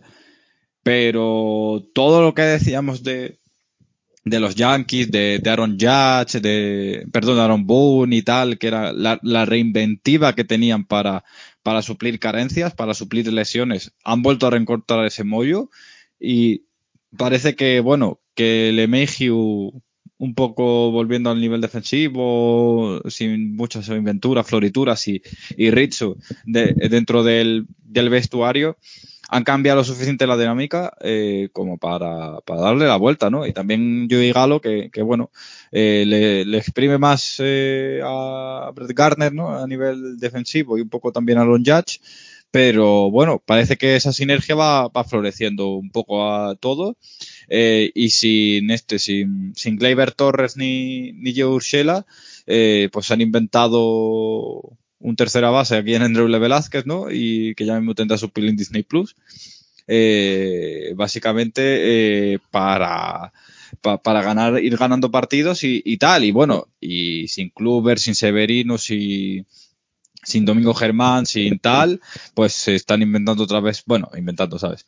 Eh, sacando pitches de menores y tal, con movimientos muy pequeños y, y eso, y están consiguiendo, pues al final del día que les, pues eso, tener un equipo competitivo y, y tal, y, y, a ver si llega al punto en el que esa es mi duda, que es la duda de siempre, si engranan todos a nivel físico y deportivo para terminar de dar el gran salto, ¿no? Sería, bueno, no irónico porque han hecho, todo, porque lo de Galo y este Richo son dos grandísimos fichajes, estamos hablando del mejor race field de la liga este año y, en, y uno de los mejores primera base, pero al final del día han conseguido con dos movimientos que eran de nivel medio, lo que no han conseguido con todos los movimientos de nivel alto, con los Cole, Stanton eh, y tal, con LeMahieu, eh, Rizzo y, y Galo, que son movimientos medios, han conseguido más que con esos, me refiero en, en, un nivel de impacto en dentro del vestuario y tal, han conseguido casi lo mismo o más y les va mucho mejor. Yo creo que, que bueno, se han dado cuenta que,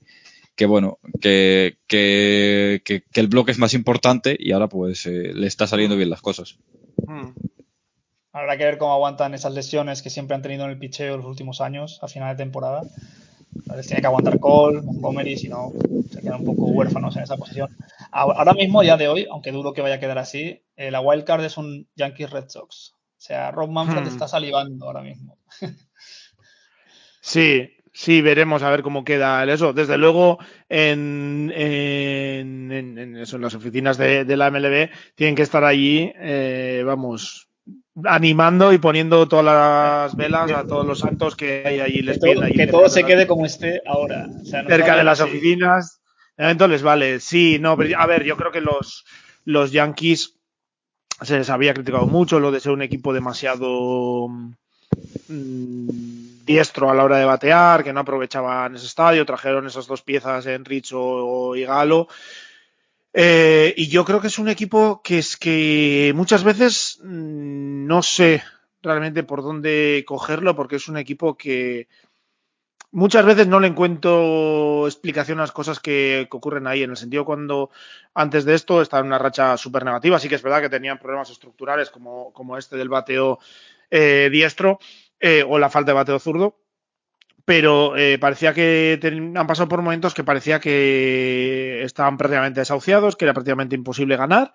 De repente hacen esos movimientos y todo se conjura para que todo les salga bien. O sea, ahora mismo me pongo yo a batear para, para los Yankees y acabo líder en home runs en un mes que queda, porque pieza que ponen ahí, pieza que, que les sale bien. O sea, les funcionó con Luis Gil, era con el chico este que mencionabais eh, ahora se lesiona Richo y Luke Boyd, que estaba teniendo una temporada mm, bastante floja. Eh, bueno, se lesiona Richo, no, perdón, va a la lista del COVID. Viene Luke Boyd y de repente se pega una semana mm, descomunal que se echa al equipo a la espalda. Eh, el fondo y, de armario, tío, es. El y cualquier, obviamente, también aquí hay que reconocer que hay un componente de todo el trabajo. Lo mencionábamos antes de, de los Orioles de desarrollo de jugadores, player development y tal. Todo ese, todo ese trabajo eh, ya lo han hecho los Yankees, obviamente, muy acelerado por la capacidad económica que tienen, pero han invertido mucho ahí y por eso han podido generar un fondo de armario tremendo. Eh, también les fue saliendo Ursela, que no se lo esperaba a nadie hace un par de años, les funcionó bien. Sí que han tenido, pues, eh, Gleyber Torres, que no ha terminado de cuajar, siempre ha dado alguna pega, cosas así. Pero es un equipo eh, que cuando las cosas les empiezan a salir bien, pues parece imparable. Ahora mismo llevan 11 victorias consecutivas. Creo, creo que he leído que era la racha más más eh, larga desde el 88 de victorias de, de, los Yankees. Así que ahora mismo, pues eso, Jordan Montgomery se ha recuperado, Tallón, bueno, parece que vuelve ahora Kluber dentro de, de muy poco.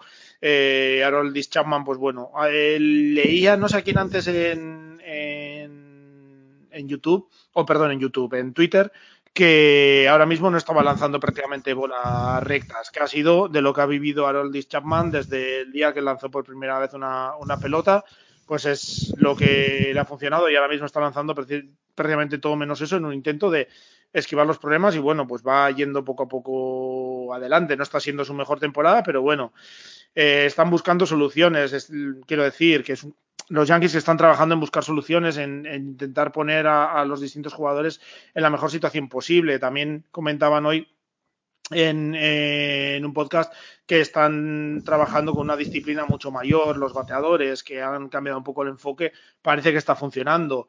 Eh, están haciendo cosas también los Yankees, que no es obviamente suerte, pero sí que a veces sensación de que están con esa magia del Yankee Stadium de que pongan quien pongan, pues les va a funcionar, aunque obviamente hay todo un trabajo por detrás.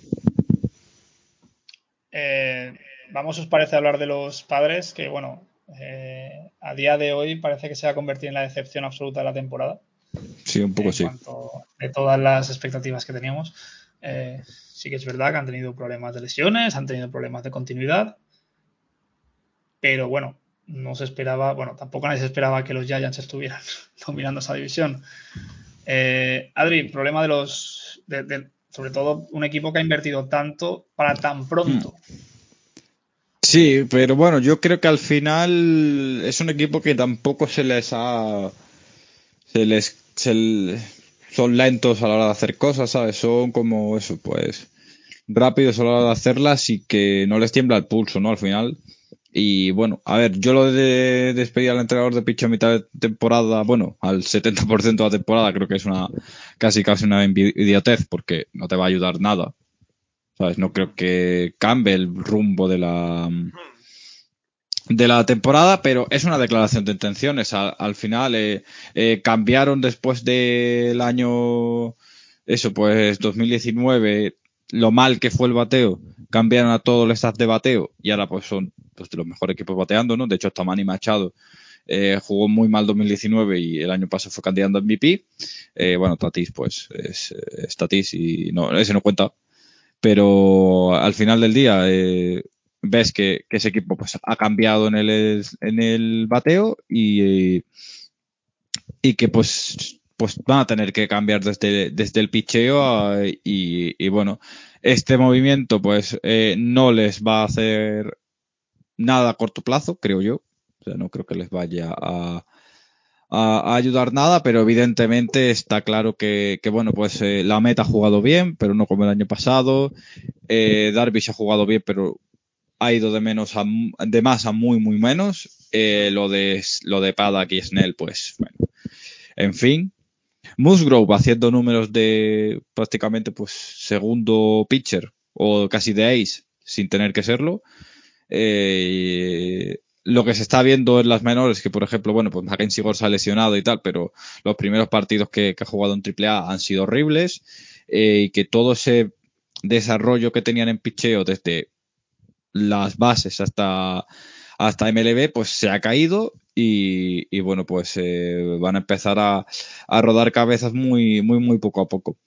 Y eh, yo creo que, bueno, al final, pues lo que decían por el chat, ¿no? Que nueve entradas creo que ha sido que, bueno, se les ha caído el pichedo, pero, pero por el resto lo esperado. Bueno, si dentro de lo esperado más o menos podríamos decir que, que sí, ¿no? Eh, Crossworth, Tatis, Machado bien, eh, Hosmer bien también, eh, Pam, Grisham, Wilmyers jugando bien, jugando decente, Nola me ha parecido uno de los mejores fichajes que han hecho, lo de Profar le han sacado mucho jugo, el Bullpen para mí me parece élite, pero evidentemente pues el, el pitch abridor no funciona y este movimiento yo creo que no les ayuda nada, pero eh, es una declaración de intenciones de decir no nos tiembla el pulso a, como no nos tembló con el bateo, a no nos tembla con el picheo a decir que esto no, no funciona. Hmm. Todas formas, este año que un año de ilusión para los padres, para su afición, para toda esa gente del sur de California. Pues, un poco triste, ¿no? al final no vayan a. Que le haya nacido. Bueno, aún, pueden llegar a la wildcard, pero es que las sensaciones son tan malas que. Sí, pero bueno, tienen la wildcard de Tatis, eh, está en nivel pues MVP, o sea, si juega lo que queda de, año bien, si mucho tal es MVP. Eh, no, no, creo que. Los Angels nos muestran que eso no es suficiente. Tener un jugador diferencial. Claro, eso, no, evidentemente. Eh, que pero bueno al final del día es lo que es lo que hay un poco sabes tienes un jugador diferencial pero y eso no vale pero bueno, tampoco puedo, tampoco vamos a decir que no hayan hecho nada por no solucionarlo, ¿sabes? Al final del día, pues están eh, mejorando eso, eh, por lo menos con este primer paso y a ver lo que le llevan el, en el futuro. Eh, John, ¿quieres comentar algo más de los padres o seguimos con...? No, yo creo que eso es lo que creo que ya lo comentamos también en el programa pasado, hace un par de semanas eso, que el picheo, pues bueno, entre lesiones que han tenido 200 mm, millones de lesiones en el picheo, mal rendimiento, etcétera, eh, pues les ha fallado. Yo sí que estoy eso, oyendo muchas críticas al despido del entrenador de, de picheo por, el timing, más que nada, porque te falta un mes eh, y sí que es una medida drástica. También te preguntas qué va a poder cambiar un entrenador de picheo nuevo de aquí a un mes. Eh, no, no, sé yo si va a poder cambiar algo. Eh, se habla de eso, del mensaje que ha podido mandar en el equipo, en un momento en el que el equipo está en caída, no voy a decir caída libre, pero bueno, en una caída importante, eh, pues les ha, les ha fallado. Eh, o, mandar ese mensaje de vamos a hacer cambios drásticos parece más como un mensaje de desesperación que quizás pues eso siembre más el nerviosismo en el vestuario. Ha pasado al principio de temporada con los Mets que despidieron a Chili Davis cuando apenas iba un mes. Ahora este le despiden a falta de un mes en, en los padres. Suenan mensajes un poco desesperados no sé. Eh, quizás era un movimiento también que tenían planeado, porque el, el entrenador de, de picheo que han echado, pues parece un hombre más de la vieja escuela, que no trabaja muy bien con todo el tema de player development, analytics y tal, y, que quizás era algo que se estuviesen planteando, pero sí parece un mensaje un poco desesperado, no sé. Eh, estas cosas anímicas también a veces es difícil juzgarlas y quizás ahora llegue el mensaje al equipo, se ponga las pilas. Creo que Darvis volvía ahora dentro de poco de la IL y quizás vuelva con, con, energías renovadas y eso. De momento estaban a un partido dos, creo, de, de la wildcard. Veremos a ver si eso les vale para, para entrar. Todavía están en la pelea y no sé, hay que, hay que, hay que confiar en ellos. Eso sí, esto es una situación de que si se meten en wildcard no sé yo, a no ser que Darvis, por ejemplo, pegue un cambio importante, que a qué pitcher, en qué pitcher pueden confiar como abridor para, para un partido, para un partido único de ese estilo. Eh, vamos a, a, trabajar ahora con supuestos. Eh, vista la temporada que no está siendo tan mala de los de los Angels, a pesar de está dentro de 30, 50, 60 años a la hora de esa temporada de Otani. O sea que, que estábamos siendo testigos de algo algo magnífico, pero hace falta el pozo de la historia a lo mejor para valorarlo como tal. Pero supuestos, que hubiera sido si Trout y Rendón nos hubieran lesionado esta temporada. Yo creo, yo creo que sigue faltándole un. Tiene un problema muy grande, que es el picheo, que es nulo en ese mm. equipo. Y que con eso no vas a ninguna parte. A pesar de tener ahí a tres jinetes del apocalipsis absolutos. O sea. Sí, yo creo que es difícil de decir un poco por lo que dices, que al final el hueco en la rotación es tan importante que obviamente hubiesen podido pelear más, eh, estar más arriba. También hay que ver qué rendimiento hubiese dado Rendón, ¿no? No es solo cuestión de, lesión o no de Rendón, sino que, bueno, pues de que hubiese estado al nivel. Eh, hubiesen podido pelear más, pero me queda dudas de que pudiesen pelear primero por la división y segundo por la wildcard, quizá un poco más por, por la wildcard, pero es que hay esa rotación, hay mucho hueco detrás de, de Otani, lo que puede aportar Otani. Y yo no les terminaría, no, no apostaría al 100% con que se hubiesen podido meter en, en playoffs, bien sea por wildcard, bien sea por, por ganar la división. Adri. Yo creo que estarían un poco al nivel de los Mariners, por lo que te puedan aportar Rendón y Trout a nivel defensivo, evidentemente tener dos pates de, de ese calibre, pero estarían, eh, yo creo que en ese, en el mejor de los casos estarían al nivel de los, de los Mariners y en el peor pues exactamente igual, ¿sabes? Eh, que con una producción ofensiva más sostenida por, por ese tridente, ¿no? De, de Otani, Trout y, y Rendón, pero yo creo que, que, bueno, en el mejor de los casos podremos decir los Mariners y en el mejor, mejor, mejor, pues con o Oakland. Pero yo no los veo a nivel de Astros, White Sox, Yankees, cierto, Rays. De, lo de los tal. Mariners está siendo sí, sí. una de las temporadas más sorprendentes. Eh, mm. Que habrá que traer a alguien aquí. Aquí lanzamos el mensaje. Si alguien de los Mariners quiere venir a hablar con nosotros, porque. Bueno, pero, pero los Mariners están está en una posición de que también han tenido años. Han tenido años de ir reconstruyendo, de ir eh, juntando piezas en, en, las granjas y que poco a poco vayan subiendo y tal, eh, están en ese momento de empezar a, a crecer y, y, a subir. Una temporada muy buena, pasó desapercibida seguramente por, por, los Giants, por ejemplo, por lo que ha hecho Tani en la misma división, por los Astros más o menos liderando la, la división después de todo, todo el, la, las polémicas y tal. Eh, veremos a ver qué. O sea, estar en ese momento, veremos a ver el año que viene si lo mantienen, qué es lo que deberían hacer. pero, pero sí, quizás ha pasado más desapercibido de lo que debería, pero están en, en momento para, para ello poco a poco. Pues ya para acabar, que creo que está bastante interesante las series del fin de semana, hemos elegido dos. Yankees contra Athletics y Giants contra Braves. Hmm. dos series muy interesantes para este fin de semana. Eh, los Athletics ahora se comen un poco el marrón del tsunami, a ver si lo pueden parar. Pero si hay un equipo que puede parar a los Yankees ahora mismo es por, por, todo, por todo lo inexplicable que tienen, son los Athletics. Y un Giants Braves con dos equipos en buena racha y pues, hmm. que puede pasar cualquier cosa, aunque los Giants pues tienen más, por, por, todo el bagaje de esta temporada, tienen más posibilidades de ganar. empezamos con el Yankees Athletics, Adri. Mm, sí, espérate, que estaba viendo ahora el, los lanzamientos, o sea, empieza mañana. Está John contra Caperland, eh, Cole contra Manía, Nelson Cortés contra Frankie Montans y Jordan Montgomery contra Paul Blackmore. Eh, bueno, pues a priori por, por duelo de pitches el Cole Manía del viernes, pues pinta, pinta espectacular, ¿no?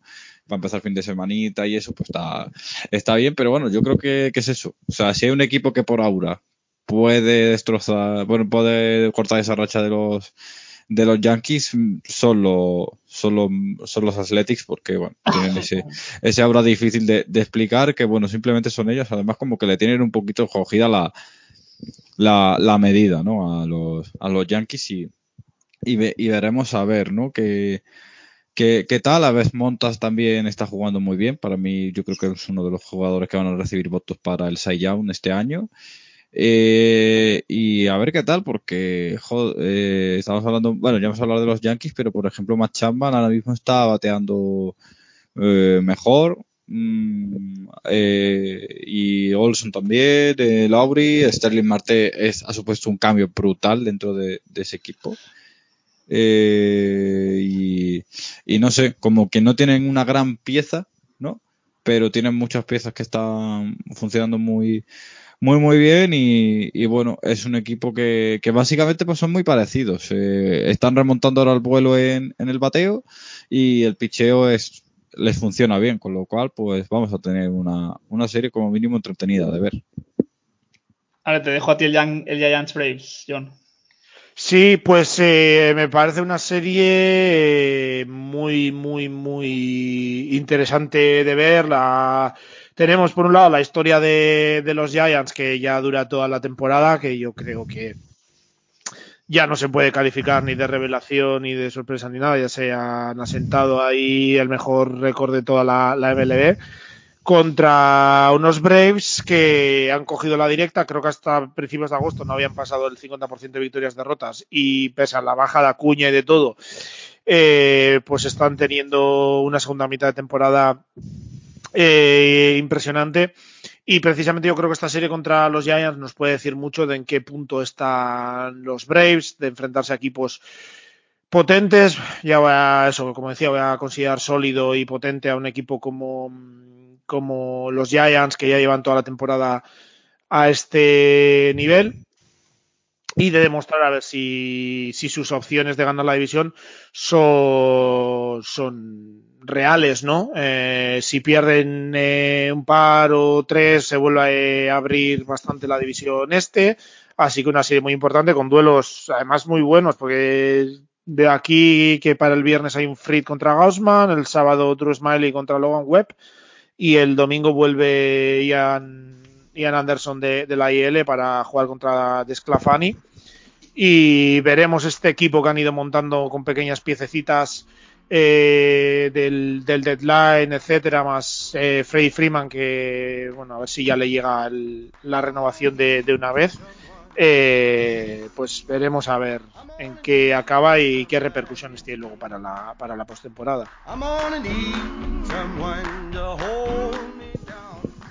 Tenemos que acabar ya porque Luego viene Javi a contarnos historias viejas. Yo estoy con él, pero bueno, vamos a hablar de un equipo que ya no existe, son los, los Montreal Expos. Y nos ha quedado una conversación muy interesante, así que os, recomiendo que os quedéis.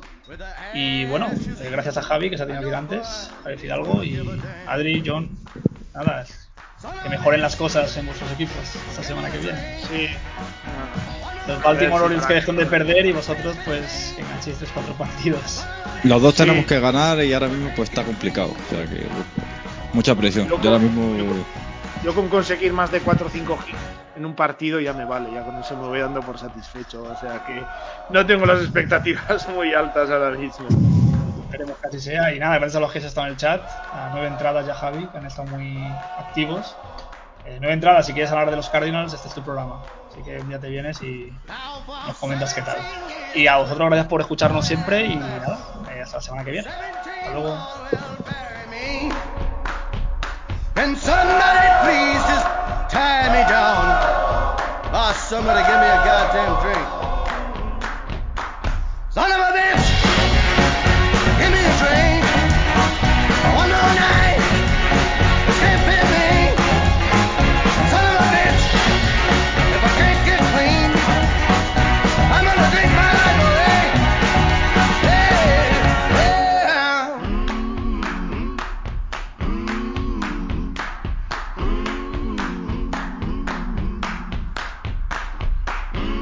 Pues hola, muy buenas tardes. Hoy sí que estamos eh, tras las bases. Hoy por fin vuelvo a, a grabar con, con Javi. La primera vez que grabo contigo en tras las bases, Javi. ¿Qué tal? ¿Cómo estás? Todo bien, espero que, que no sea la última tampoco. No, no, no, no. Ahora a ver si podemos sacar más tiempo de vez en cuando. Y bueno, eh, estábamos ahí hablando tú y yo y que- que- de qué podíamos hablar y, y me propusiste un tema bastante interesante, ¿no? Y es un tema que ha salido estos últimos años un poco eh, a colación acerca de qué iba a pasar con los Reyes y si había posibilidades de que, este equipo volviera a, existir. Y son ni más ni menos que los, que los Montreal Expos, Javi. Sí, tienen ese romanticismo de un equipo que, ya no está con nosotros, que no sé si algún día volverá, que tiene muchos enlaces y, raíces con la comunidad latina y que es esa historia de ese equipo que un día se crea con ilusión y, y otro día se, se echa el cierre, se baja, se baja el telón y, y hasta luego ahí os quedáis. Y es, es un poquito entre triste y, nostálgico. Hablaremos un poco del auge y la decadencia absoluta, porque pocos equipos más decadentes, sobre todo en sus últimos años, que, que el, campo era un erial, era, era algo tristísimo, no, no, iba absolutamente nadie al campo. Eh, la, la, ciudad de Montreal había, se había despegado por completo del equipo. Pero lo que tú dices, es un equipo que está muy ligado a la, al mundo latino, porque no hay que olvidar que tanto el primer manager de la historia, eh, Felipe Alou, como el primer eh, propietario General de la manager. historia, General Manager, que era Omar Minaya, eh, fueron latinos, ¿no? Y, y bueno, no deja de ser curioso que al final era un equipo inclusivo, que fíjate tú, que estaba leyendo que era tan mala la afluencia al campo que los últimos años incluso se iban a Puerto Rico a jugar y se jugaban 22 partidos allí y, era un poco ese, es eso, ¿no? Un poco una sí, forma sí. de que el equipo tuviera más visibilidad, porque la gente de Montreal, como he comentado antes, ya había com completamente desconectado de, del todo. Recuerda un poquito al rollo de lo que se está pro eh, proponiendo con, con, los Reyes, de un ratito aquí, un ratito allá, y, vamos compartiendo mientras buscamos una solución a esto. Eso que decías de, del tema de las raíces latinas, a esos dos directivos o managers y, bueno, no jugadores, hay que añadirle eh, ciertos jugadores como Vladimir Guerrero, que es el padre de, del actual jugador de los Blue Jays. Y en época de. Bueno, si quieres, nos remontamos un poquito más en, en, la historia, pero anteriormente a la fundación del equipo existió unos Montreal Royals, que son la base de, digamos, la afición en la ciudad, que jugaba en AAA y por el cual pasaron, cuando eran el filial de los Dodgers, pasaron unos tales Jackie Robinson y, y Clemente. O sea que, que, que, que, tiene, tiene, tiene ya no solo fundación latina, sino con, con las raíces de, del béisbol inclusivo, más allá del mundo. Dos de los nombres más eh, importantes de la historia de, pues eso, de el, el, hecho de romper barreras y, la inclusividad, como son Clemente y, y, Jackie Robinson.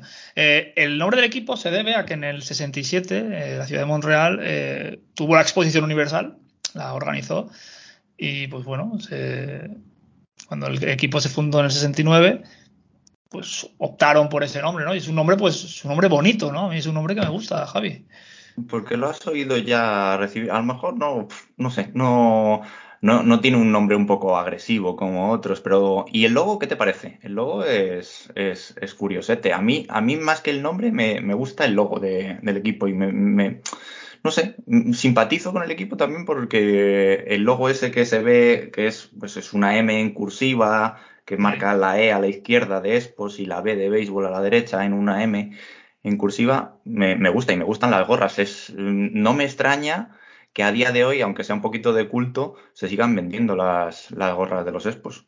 Hombre, los, los Washington Nationals, ¿no? Que es el equipo que vino de allí, que salió de, de- de- de ese movimiento de ciudad, ese traslado, eh, cuando juegan, creo que tiene un par de partidos a la temporada que juegan retro con, el con la camiseta de los Expo, y es una camiseta muy bonita, o sea, es una camiseta maravillosa. Yo, Yo, m- yo he molaría de verla más. he de reconocer que he estado viendo imágenes de los Royals de los 70. Bueno, pero es que, es que poca gente tenía uniformes bonitos en los 70, pero bueno, los 70, 80 fue a partir de los 90 cuando empezaron a tener uniformes que, que- que me gustaban. Y el nombre que decías tú de Expos, eh, hubieran querido llamarse Royals, eh, como, los, como el equipo de AAA de, de principios de siglo. Pero claro, es que el mismo año que consiguieron la expansión para entrar a la MLB, pues llegaron un equipo de Kansas City que, que le ganaron por la mano. Entonces ya, ya había Royals y tuvieron que decidir. Eh, Curiosamente, uno de los nombres que valoraron para poner a los, a los Montreal Expos fue Nationals. No, un, un spoiler alert enorme de lo que ocurriría en el futuro. Sí, bueno, raro que no hubieran optado por un nombre o algo típico canadiense, ¿no? Algo más, no sé, Sí, al- algo afrancesado, ¿no? Eh, eh, eh, exactamente, sí, sí, sí. De hecho, claro, eh, bueno, para los que lo sepan, eh, en Montreal es difícil encontrar a alguien que te hable en inglés. O sea, yo ya lo comenté un día, pero, pero es una ciudad completamente francesa en Quebec y, y podríamos estar hablando de la primera y única franquicia eh, cuyo idioma oficial no fuera el, el inglés en la, o, el castellano en, Sí. en la- en el béisbol. Evidentemente, el, el- el castellano está tan impuesto hoy en día en todas las franquicias que, que, vamos, es, es Y inevitable. No, no- no- Sí, sí, perdona. Nada, mola, mola porque el francés, pues igual que el castellano enriquece llamando a, ciertas cosas o ciertas jugadas o ciertos componentes del deporte con otros nombres, pues el francés hizo lo mismo desde que, desde que el béisbol llegó en el 69 con los, con los Expos. Eh, sí que tuvieron un problema con ese tema de los idiomas, que sé que en ese declive eh, a principios de, de los 2000, eh, pues había un broadcasting en, francés y otro en inglés, supuestamente, pero no conseguían los derechos del inglés porque, bueno, pues porque no querían pagar eh, el dinero que exigía el club para, para tener esa narración en inglés y durante muchos años estuvieron, durante esos últimos años estuvieron sin narración en inglés, sin, sin, sin echarlo en, las televisiones en, en inglés y perdiendo aún más fans en- con, e- con ese hecho. Evidentemente, la, masa social que dejas de, de tener por, ¿no? Más en Estados Unidos, Claro. que son muy cerrados con su idioma. Eh, pues mira, es- ese ese detalle no lo, cono- no lo conocía, pero estaba aquí leyendo que, bueno, eh, sin duda alguna, fue el equipo más perjudicado de la huelga del 94 y que a partir de, pues, el año aquel eh, tan, tan infecto, eh, ya lo que viene siendo la afluencia de público al, al campo es- es- fue lamentable. De hecho, hay un año en el que, en términos absolutos, en el año 2001, solo acudieron ses- 642.000 personas al campo. Eh, Esto partido en 81 partidos locales no llega a 8.000 personas. O sea, no, son, no llegan ni a 8.000 personas al campo de media en un campo de Major League Baseball. Hay que destacar que el campo es el campo, son- es el campo olímpico de los Juegos de Montreal 76. Quiere decir que es un campo enorme, es un campo que cabía mucha gente. Entonces, la apariencia de las últimas fotos de los últimos partidos de los Montreal Expos en casa es desoladora y no, no había cómo justificar que el equipo consiguiera en esa ciudad. Pero es que esa es, esa es una de las claves, el, el campo. Eh, de- de- desde el principio ya, ya, ya fue lo peor. Cuando se creó el equipo en el 69, supuestamente iban a construir un, un- estadio. Y lo que hicieron fue coger un estadio de, de menores que tenía, pues eso, 7.000, 8.000 y ampliaron las gradas para tener 30.000.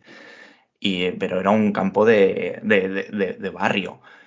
Tuvieron que esperar a las Olimpiadas, al 76, o sea, 69, son siete, siete años para que se construyera el, el estadio, que también fue con problemas. Es el estadio olímpico de, de que, que sigue existiendo en Montreal, que si alguno lo- ha visto alguna vez una foto, Es, horrible. Es, Es es horrible. feo. Es este que tiene un mástil por encima que luego intentaba sujetar con unos cables el techo ese, que no es un techo retráctil, es pues como el que pone En, directo impresiona. al tupper, ¿sabes? Exacto, en directo impresiona. Yo tuve la suerte de verlo en directo, pero uff, o sea, es, Sí, ¿no? es- estéticamente e- ese modernismo setentero que quería con, tintes futuristas es, es duro, ¿eh? Es, es duro. Pues, pues a esto únele el clima de... Es que esa tapita del tupper que digo yo eh, no llegó hasta el 87, o sea que estuvieron un porrón de años con el clima tan agradable que hace en, en Canadá, pues aguantando, aguantando eso. Y claro, pues entre los partidos que no se jugaron por el clima que se pospusieron, más el césped que era, vamos, aquello era horrible. Eso sería un tour de estos de lija, ¿no? De... Es que nadie quería ir a jugar a los, a los Expos por, simplemente por, por, por, por el estadio, por las condiciones y por... no, es que es normal. Y los, y los fans pues en el, en el estadio pues con mantitas, ¿sabes? Entonces es, normal, es normal que no hubiera gente. Bueno, el tema del estadio ya fue un, un desfase de siempre. Y en el 90, cuando intentaron reimpulsar el equipo, pues intentaron, eh, intentaron hacer una, otro estadio. Que, por cierto, visto también imágenes, estadios, los propuestos en el 90 y en el 2000, estadios sin techo. O sea, es que no, es que no aprendían ahí, ¿eh? es que no. ¿Sabes? Es que no. De, de todas formas, ya la negativa, yo creo que de, tanto por parte de la ciudad como por parte de los propietarios a hacer el estadio, yo creo que ya, fue la puntilla definitiva de que, que Claro. mostraba que el equipo, que ya nadie se lo creía, ¿no? Que, que eso estaba claro que no, no iba a llegar muy lejos en cuanto a años. Y al final, pues pasó lo que tuvo que pasar y en 2004, pues jugaron su última temporada. Y nada, se fueron a Washington. Y Se fueron a Washington. Bueno, la historia es un poquito, un poquito complicada porque ya desde, desde mediados de los 90 estaban hablando de, de, de vender el equipo y de tal. Eh, y de hecho en los 90 ya sonaba Washington, o sea que esto te hace Era- recordar que la el capital tema de, la ciudad, que la capital del ¿Sabes? país no tuviera equipo. eh, o el tema de los Athletics. Que están, que están, estamos oyendo Las Vegas por ahí de fondo, Las Vegas de fondo, pues ellos también oían Washington de fondo en, a finales de los 90 en Si Montreal. el, si el río suena, Javi, si el Sí, río suena, sí. agua lleva. Sí, sí, esa es, esa es la moraleja de, de este tema, que ambos dos equipos, los, los, los Rays como los Athletics, están poniendo, digamos, como punto de negociación el irse a otras ciudades. Pero tienen que, ambas dos partes tienen que tomárselo en serio, tanto el equipo, que no solo es un punto de negociación, porque al final va, puede ocurrir, y la ciudad que, que, que, sea, que se ate los machos y si quiere realmente tener un equipo MLB que ponga de su parte como no puso Montreal en esa última parte final.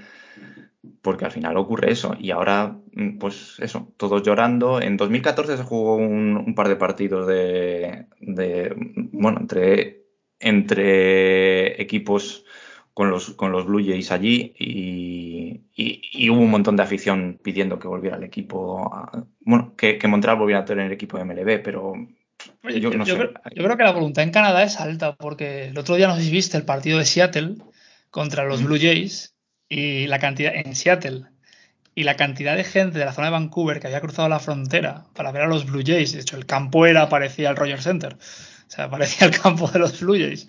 Y yo creo que sí que hay esa necesidad un poco mejor en Canadá de más allá de los éxitos que han tenido, tanto los Raptors como, ¿no? como equipos que, que Sí.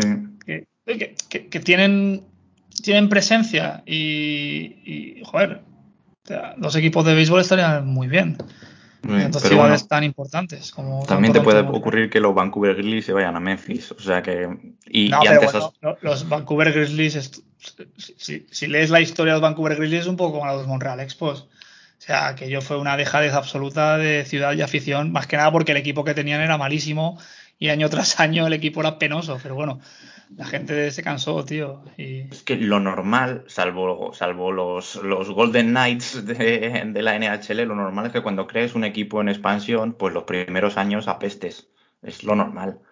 Lo que hicieron bien los Sports fue pues trabajar el sistema de granjas al inicio y de ahí pues salieron pues jugadores como Gary Carter o Steve Rogers o Andrew Dawson, eh, Tim Raines, que han sido, pues eso, que son, son de hecho Hall of Fame. hecho. Sí, De hecho- de hecho, Qui- Quiero dime. comentarte una lista, no, quiero Bueno. comentarte una lista de jugadores que, que pasaron de forma algunos testimonial por el equipo, pero por ese equipo pasó Larry Walker, sí, Pedro Martínez, Randy Johnson y Vladimir Guerrero.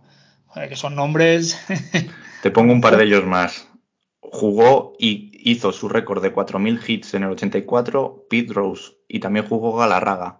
O sea que han pasado, a ver, Pete Rose era en, en, en- en esa época y Galarraga también, o sea, cuando ya estás de vuelta un poquito de todo, pero, pero que no era un pozo infecto de jugadores aquello. O sea, tuvieron una época, en el 81 llegaron a, a la final de campeonato y, y perdieron el último partido contra los Dodge- Dodgers, que, que, bueno, se recuerda allí como, como el momento más cercano que tuvieron de llegar a una World Series.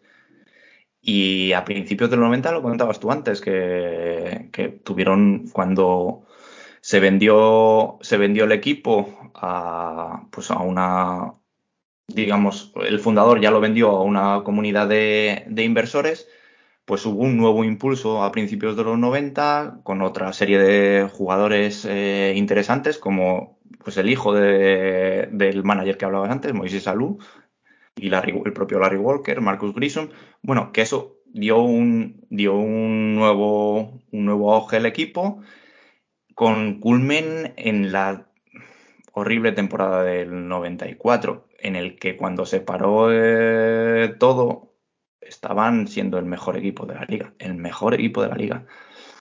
Curioso que luego empezara claro. el declive.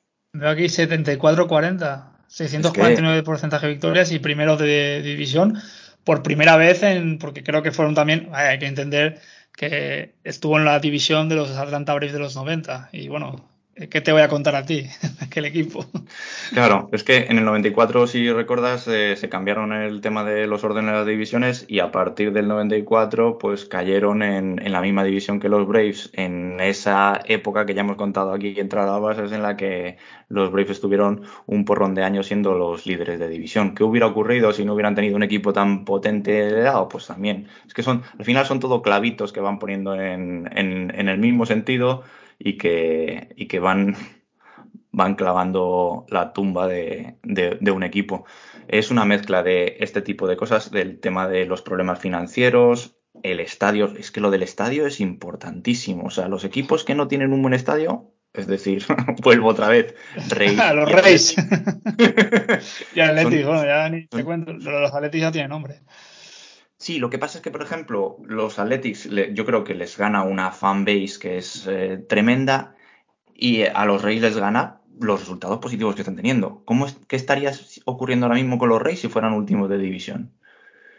Pues, ah, no sé cuántos años. Pues, pues, lo que se hablaba hace dos años, de jugar medio año en Monreal, de jugar medio año en Puerto Rico, de jugar medio año en.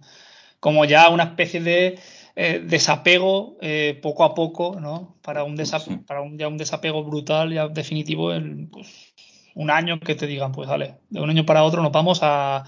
qué sé, tío, al antisitio, donde sea. Mira, si quieres te cuento un poquito eh, cómo fueron esos últimos años para saber qué es lo que no tienes que hacer. En el 99, ya cuando después de unos cuantos años de declive, a partir del 95 empezó a lomar los resultados y a bajar la, los espectadores, eh, venden el equipo a un marchante de, arte que se llama eh, Jeffrey Loria, probablemente uno de los personajes más odiados como directores de equipos tanto aquí en Montreal como cuando se fue y se fue a los Marlins. Lo, lo, lo tienen un poquito, vamos, persona non grata en ambas dos ciudades. Em, compró el equipo y también lo mismo, prometió cosas, eh, prometió inversión, prometió un estadio y, jugadores hubo, porque era la época en la que estuvo Vladimir Guerrero, pero el estadio nunca llegó, siguieron los problemas financieros y en 2001 la MLB ya reconoció que tanto Twins como Expos mm, no podían seguir por el camino por el que iban. O sea, muchos problemas económicos y estaban perjudicando a la liga. Entonces hicieron una votación interna los equipos y salió eh, que 28 votos de los 30 equipos, 28 votos de que los Twins y Expos deberían decir adiós deberían salir de la liga. Los otros dos votos, evidentemente, eran los de Twins y Expos. y... queremos, queremos pensar. sí. bueno, no sé, a lo mejor ocurre como con las votaciones del MVP. Eh, lo que ocurrió fue que ambos dos equipos se salvaron, como, como el Sevilla y el Celta aquí en la Liga de Fútbol, se oh, salvaron porque los Twins oh, tenían un contrato de arrendamiento con el estadio, que no sé qué, no sé cuántos, y por temas legales pues pudieron mantenerse, pero estuvieron, en, estuvieron fuera los dos equipos. En 2001, después de eso, el, el, Jeffrey Loria este dijo, bueno, va a ser que prefiero irme a otro lado. Y se fue y se compró los Marlins, que se los compró al que entonces eh, luego se compró los, los Red Sox. Y se llevó para allá, Loria se llevó hasta los Marlins, se llevó hasta los ordenadores de las oficinas. O sea, dejó, dejó aquello hecho un erial. Vino, Vino Marminaya para intentar salvar algo en esos últimos años, se trajo a Bartolo Colón, lo de que comentabas de 20 partidos en Puerto Rico, pero vamos, la sentencia era crónica de una muerte anunciada.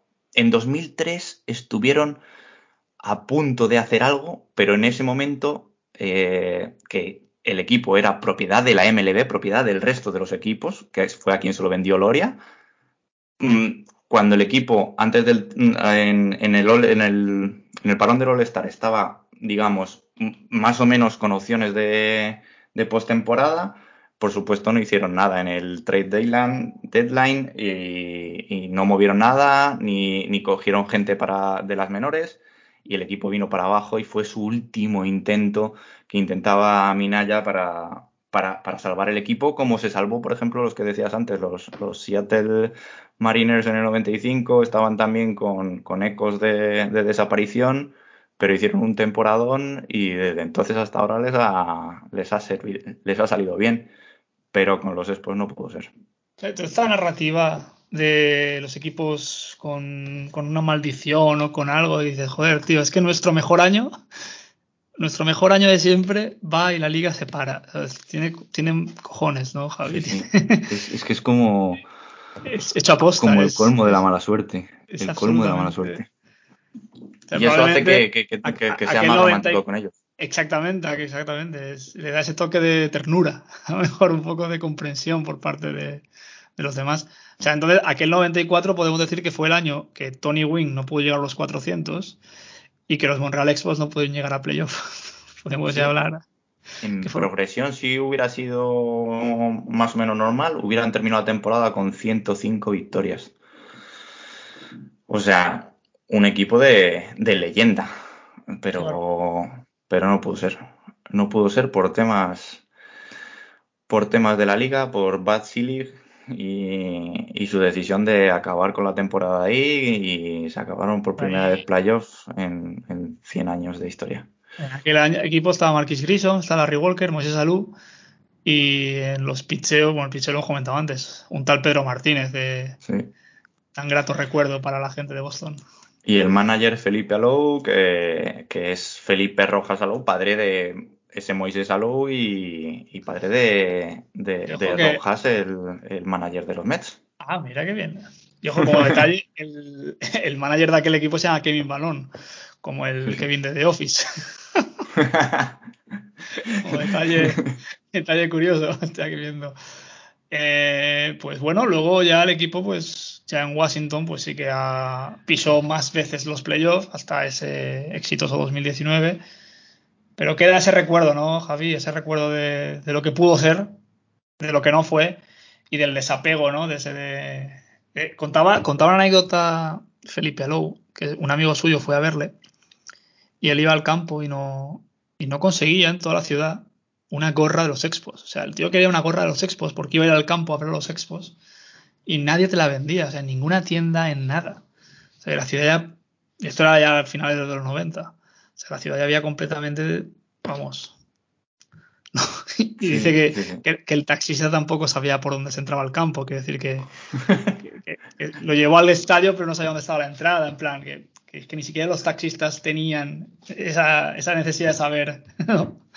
De la- de la Esas son las, el, el tipo de cosas que te hacen pensar que, que, que, que, la, o sea, que el equipo o la franquicia en ese número redondo de 30 equipos que tiene la MLB y que me gustaría a mí personalmente que mantuviera porque digamos es que, que es muy equilibrado a pesar de que ahora están hablando de que de dos expansiones más y demás pues la ciudad lo tiene que merecer entre comillas o, o desear.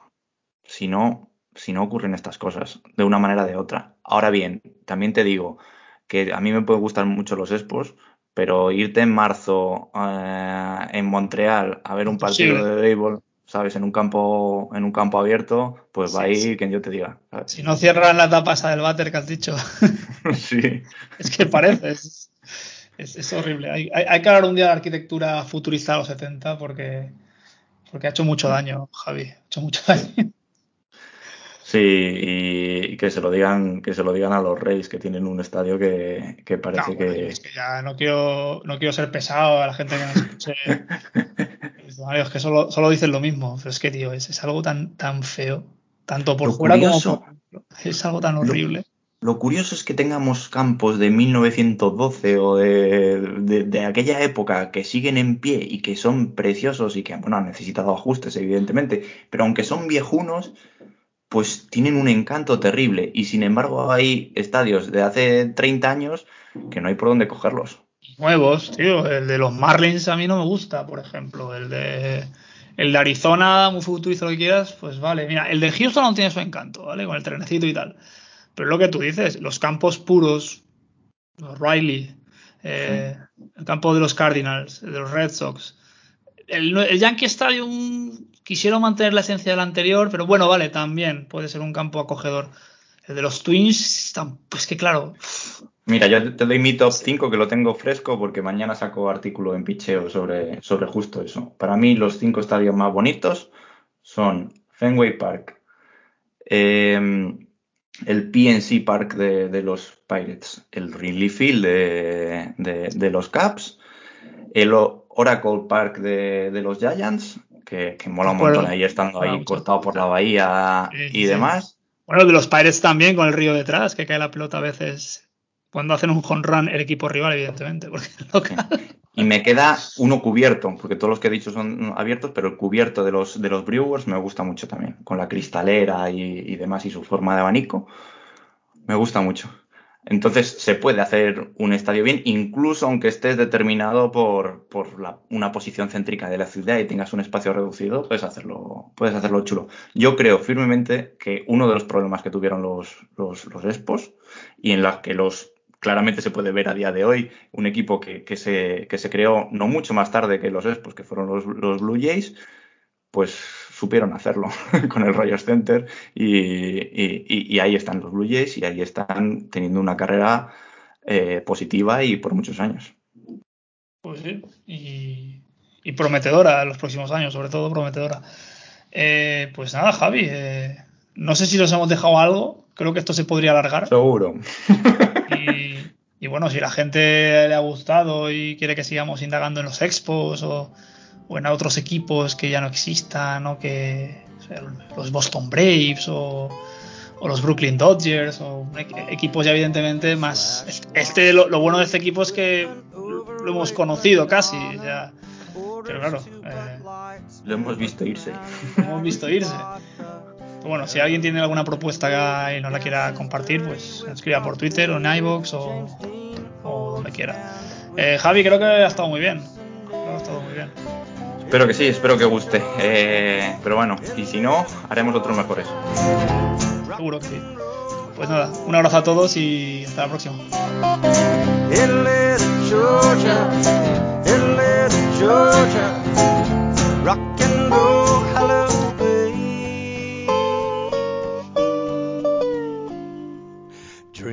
with the Dixie Chicks from Nashville, Tennessee. The fat one is flirting with me. Head scissor hands gets angry while pressing the cigarette machine. In little Georgia, in little Georgia, rock and roll hallelujah.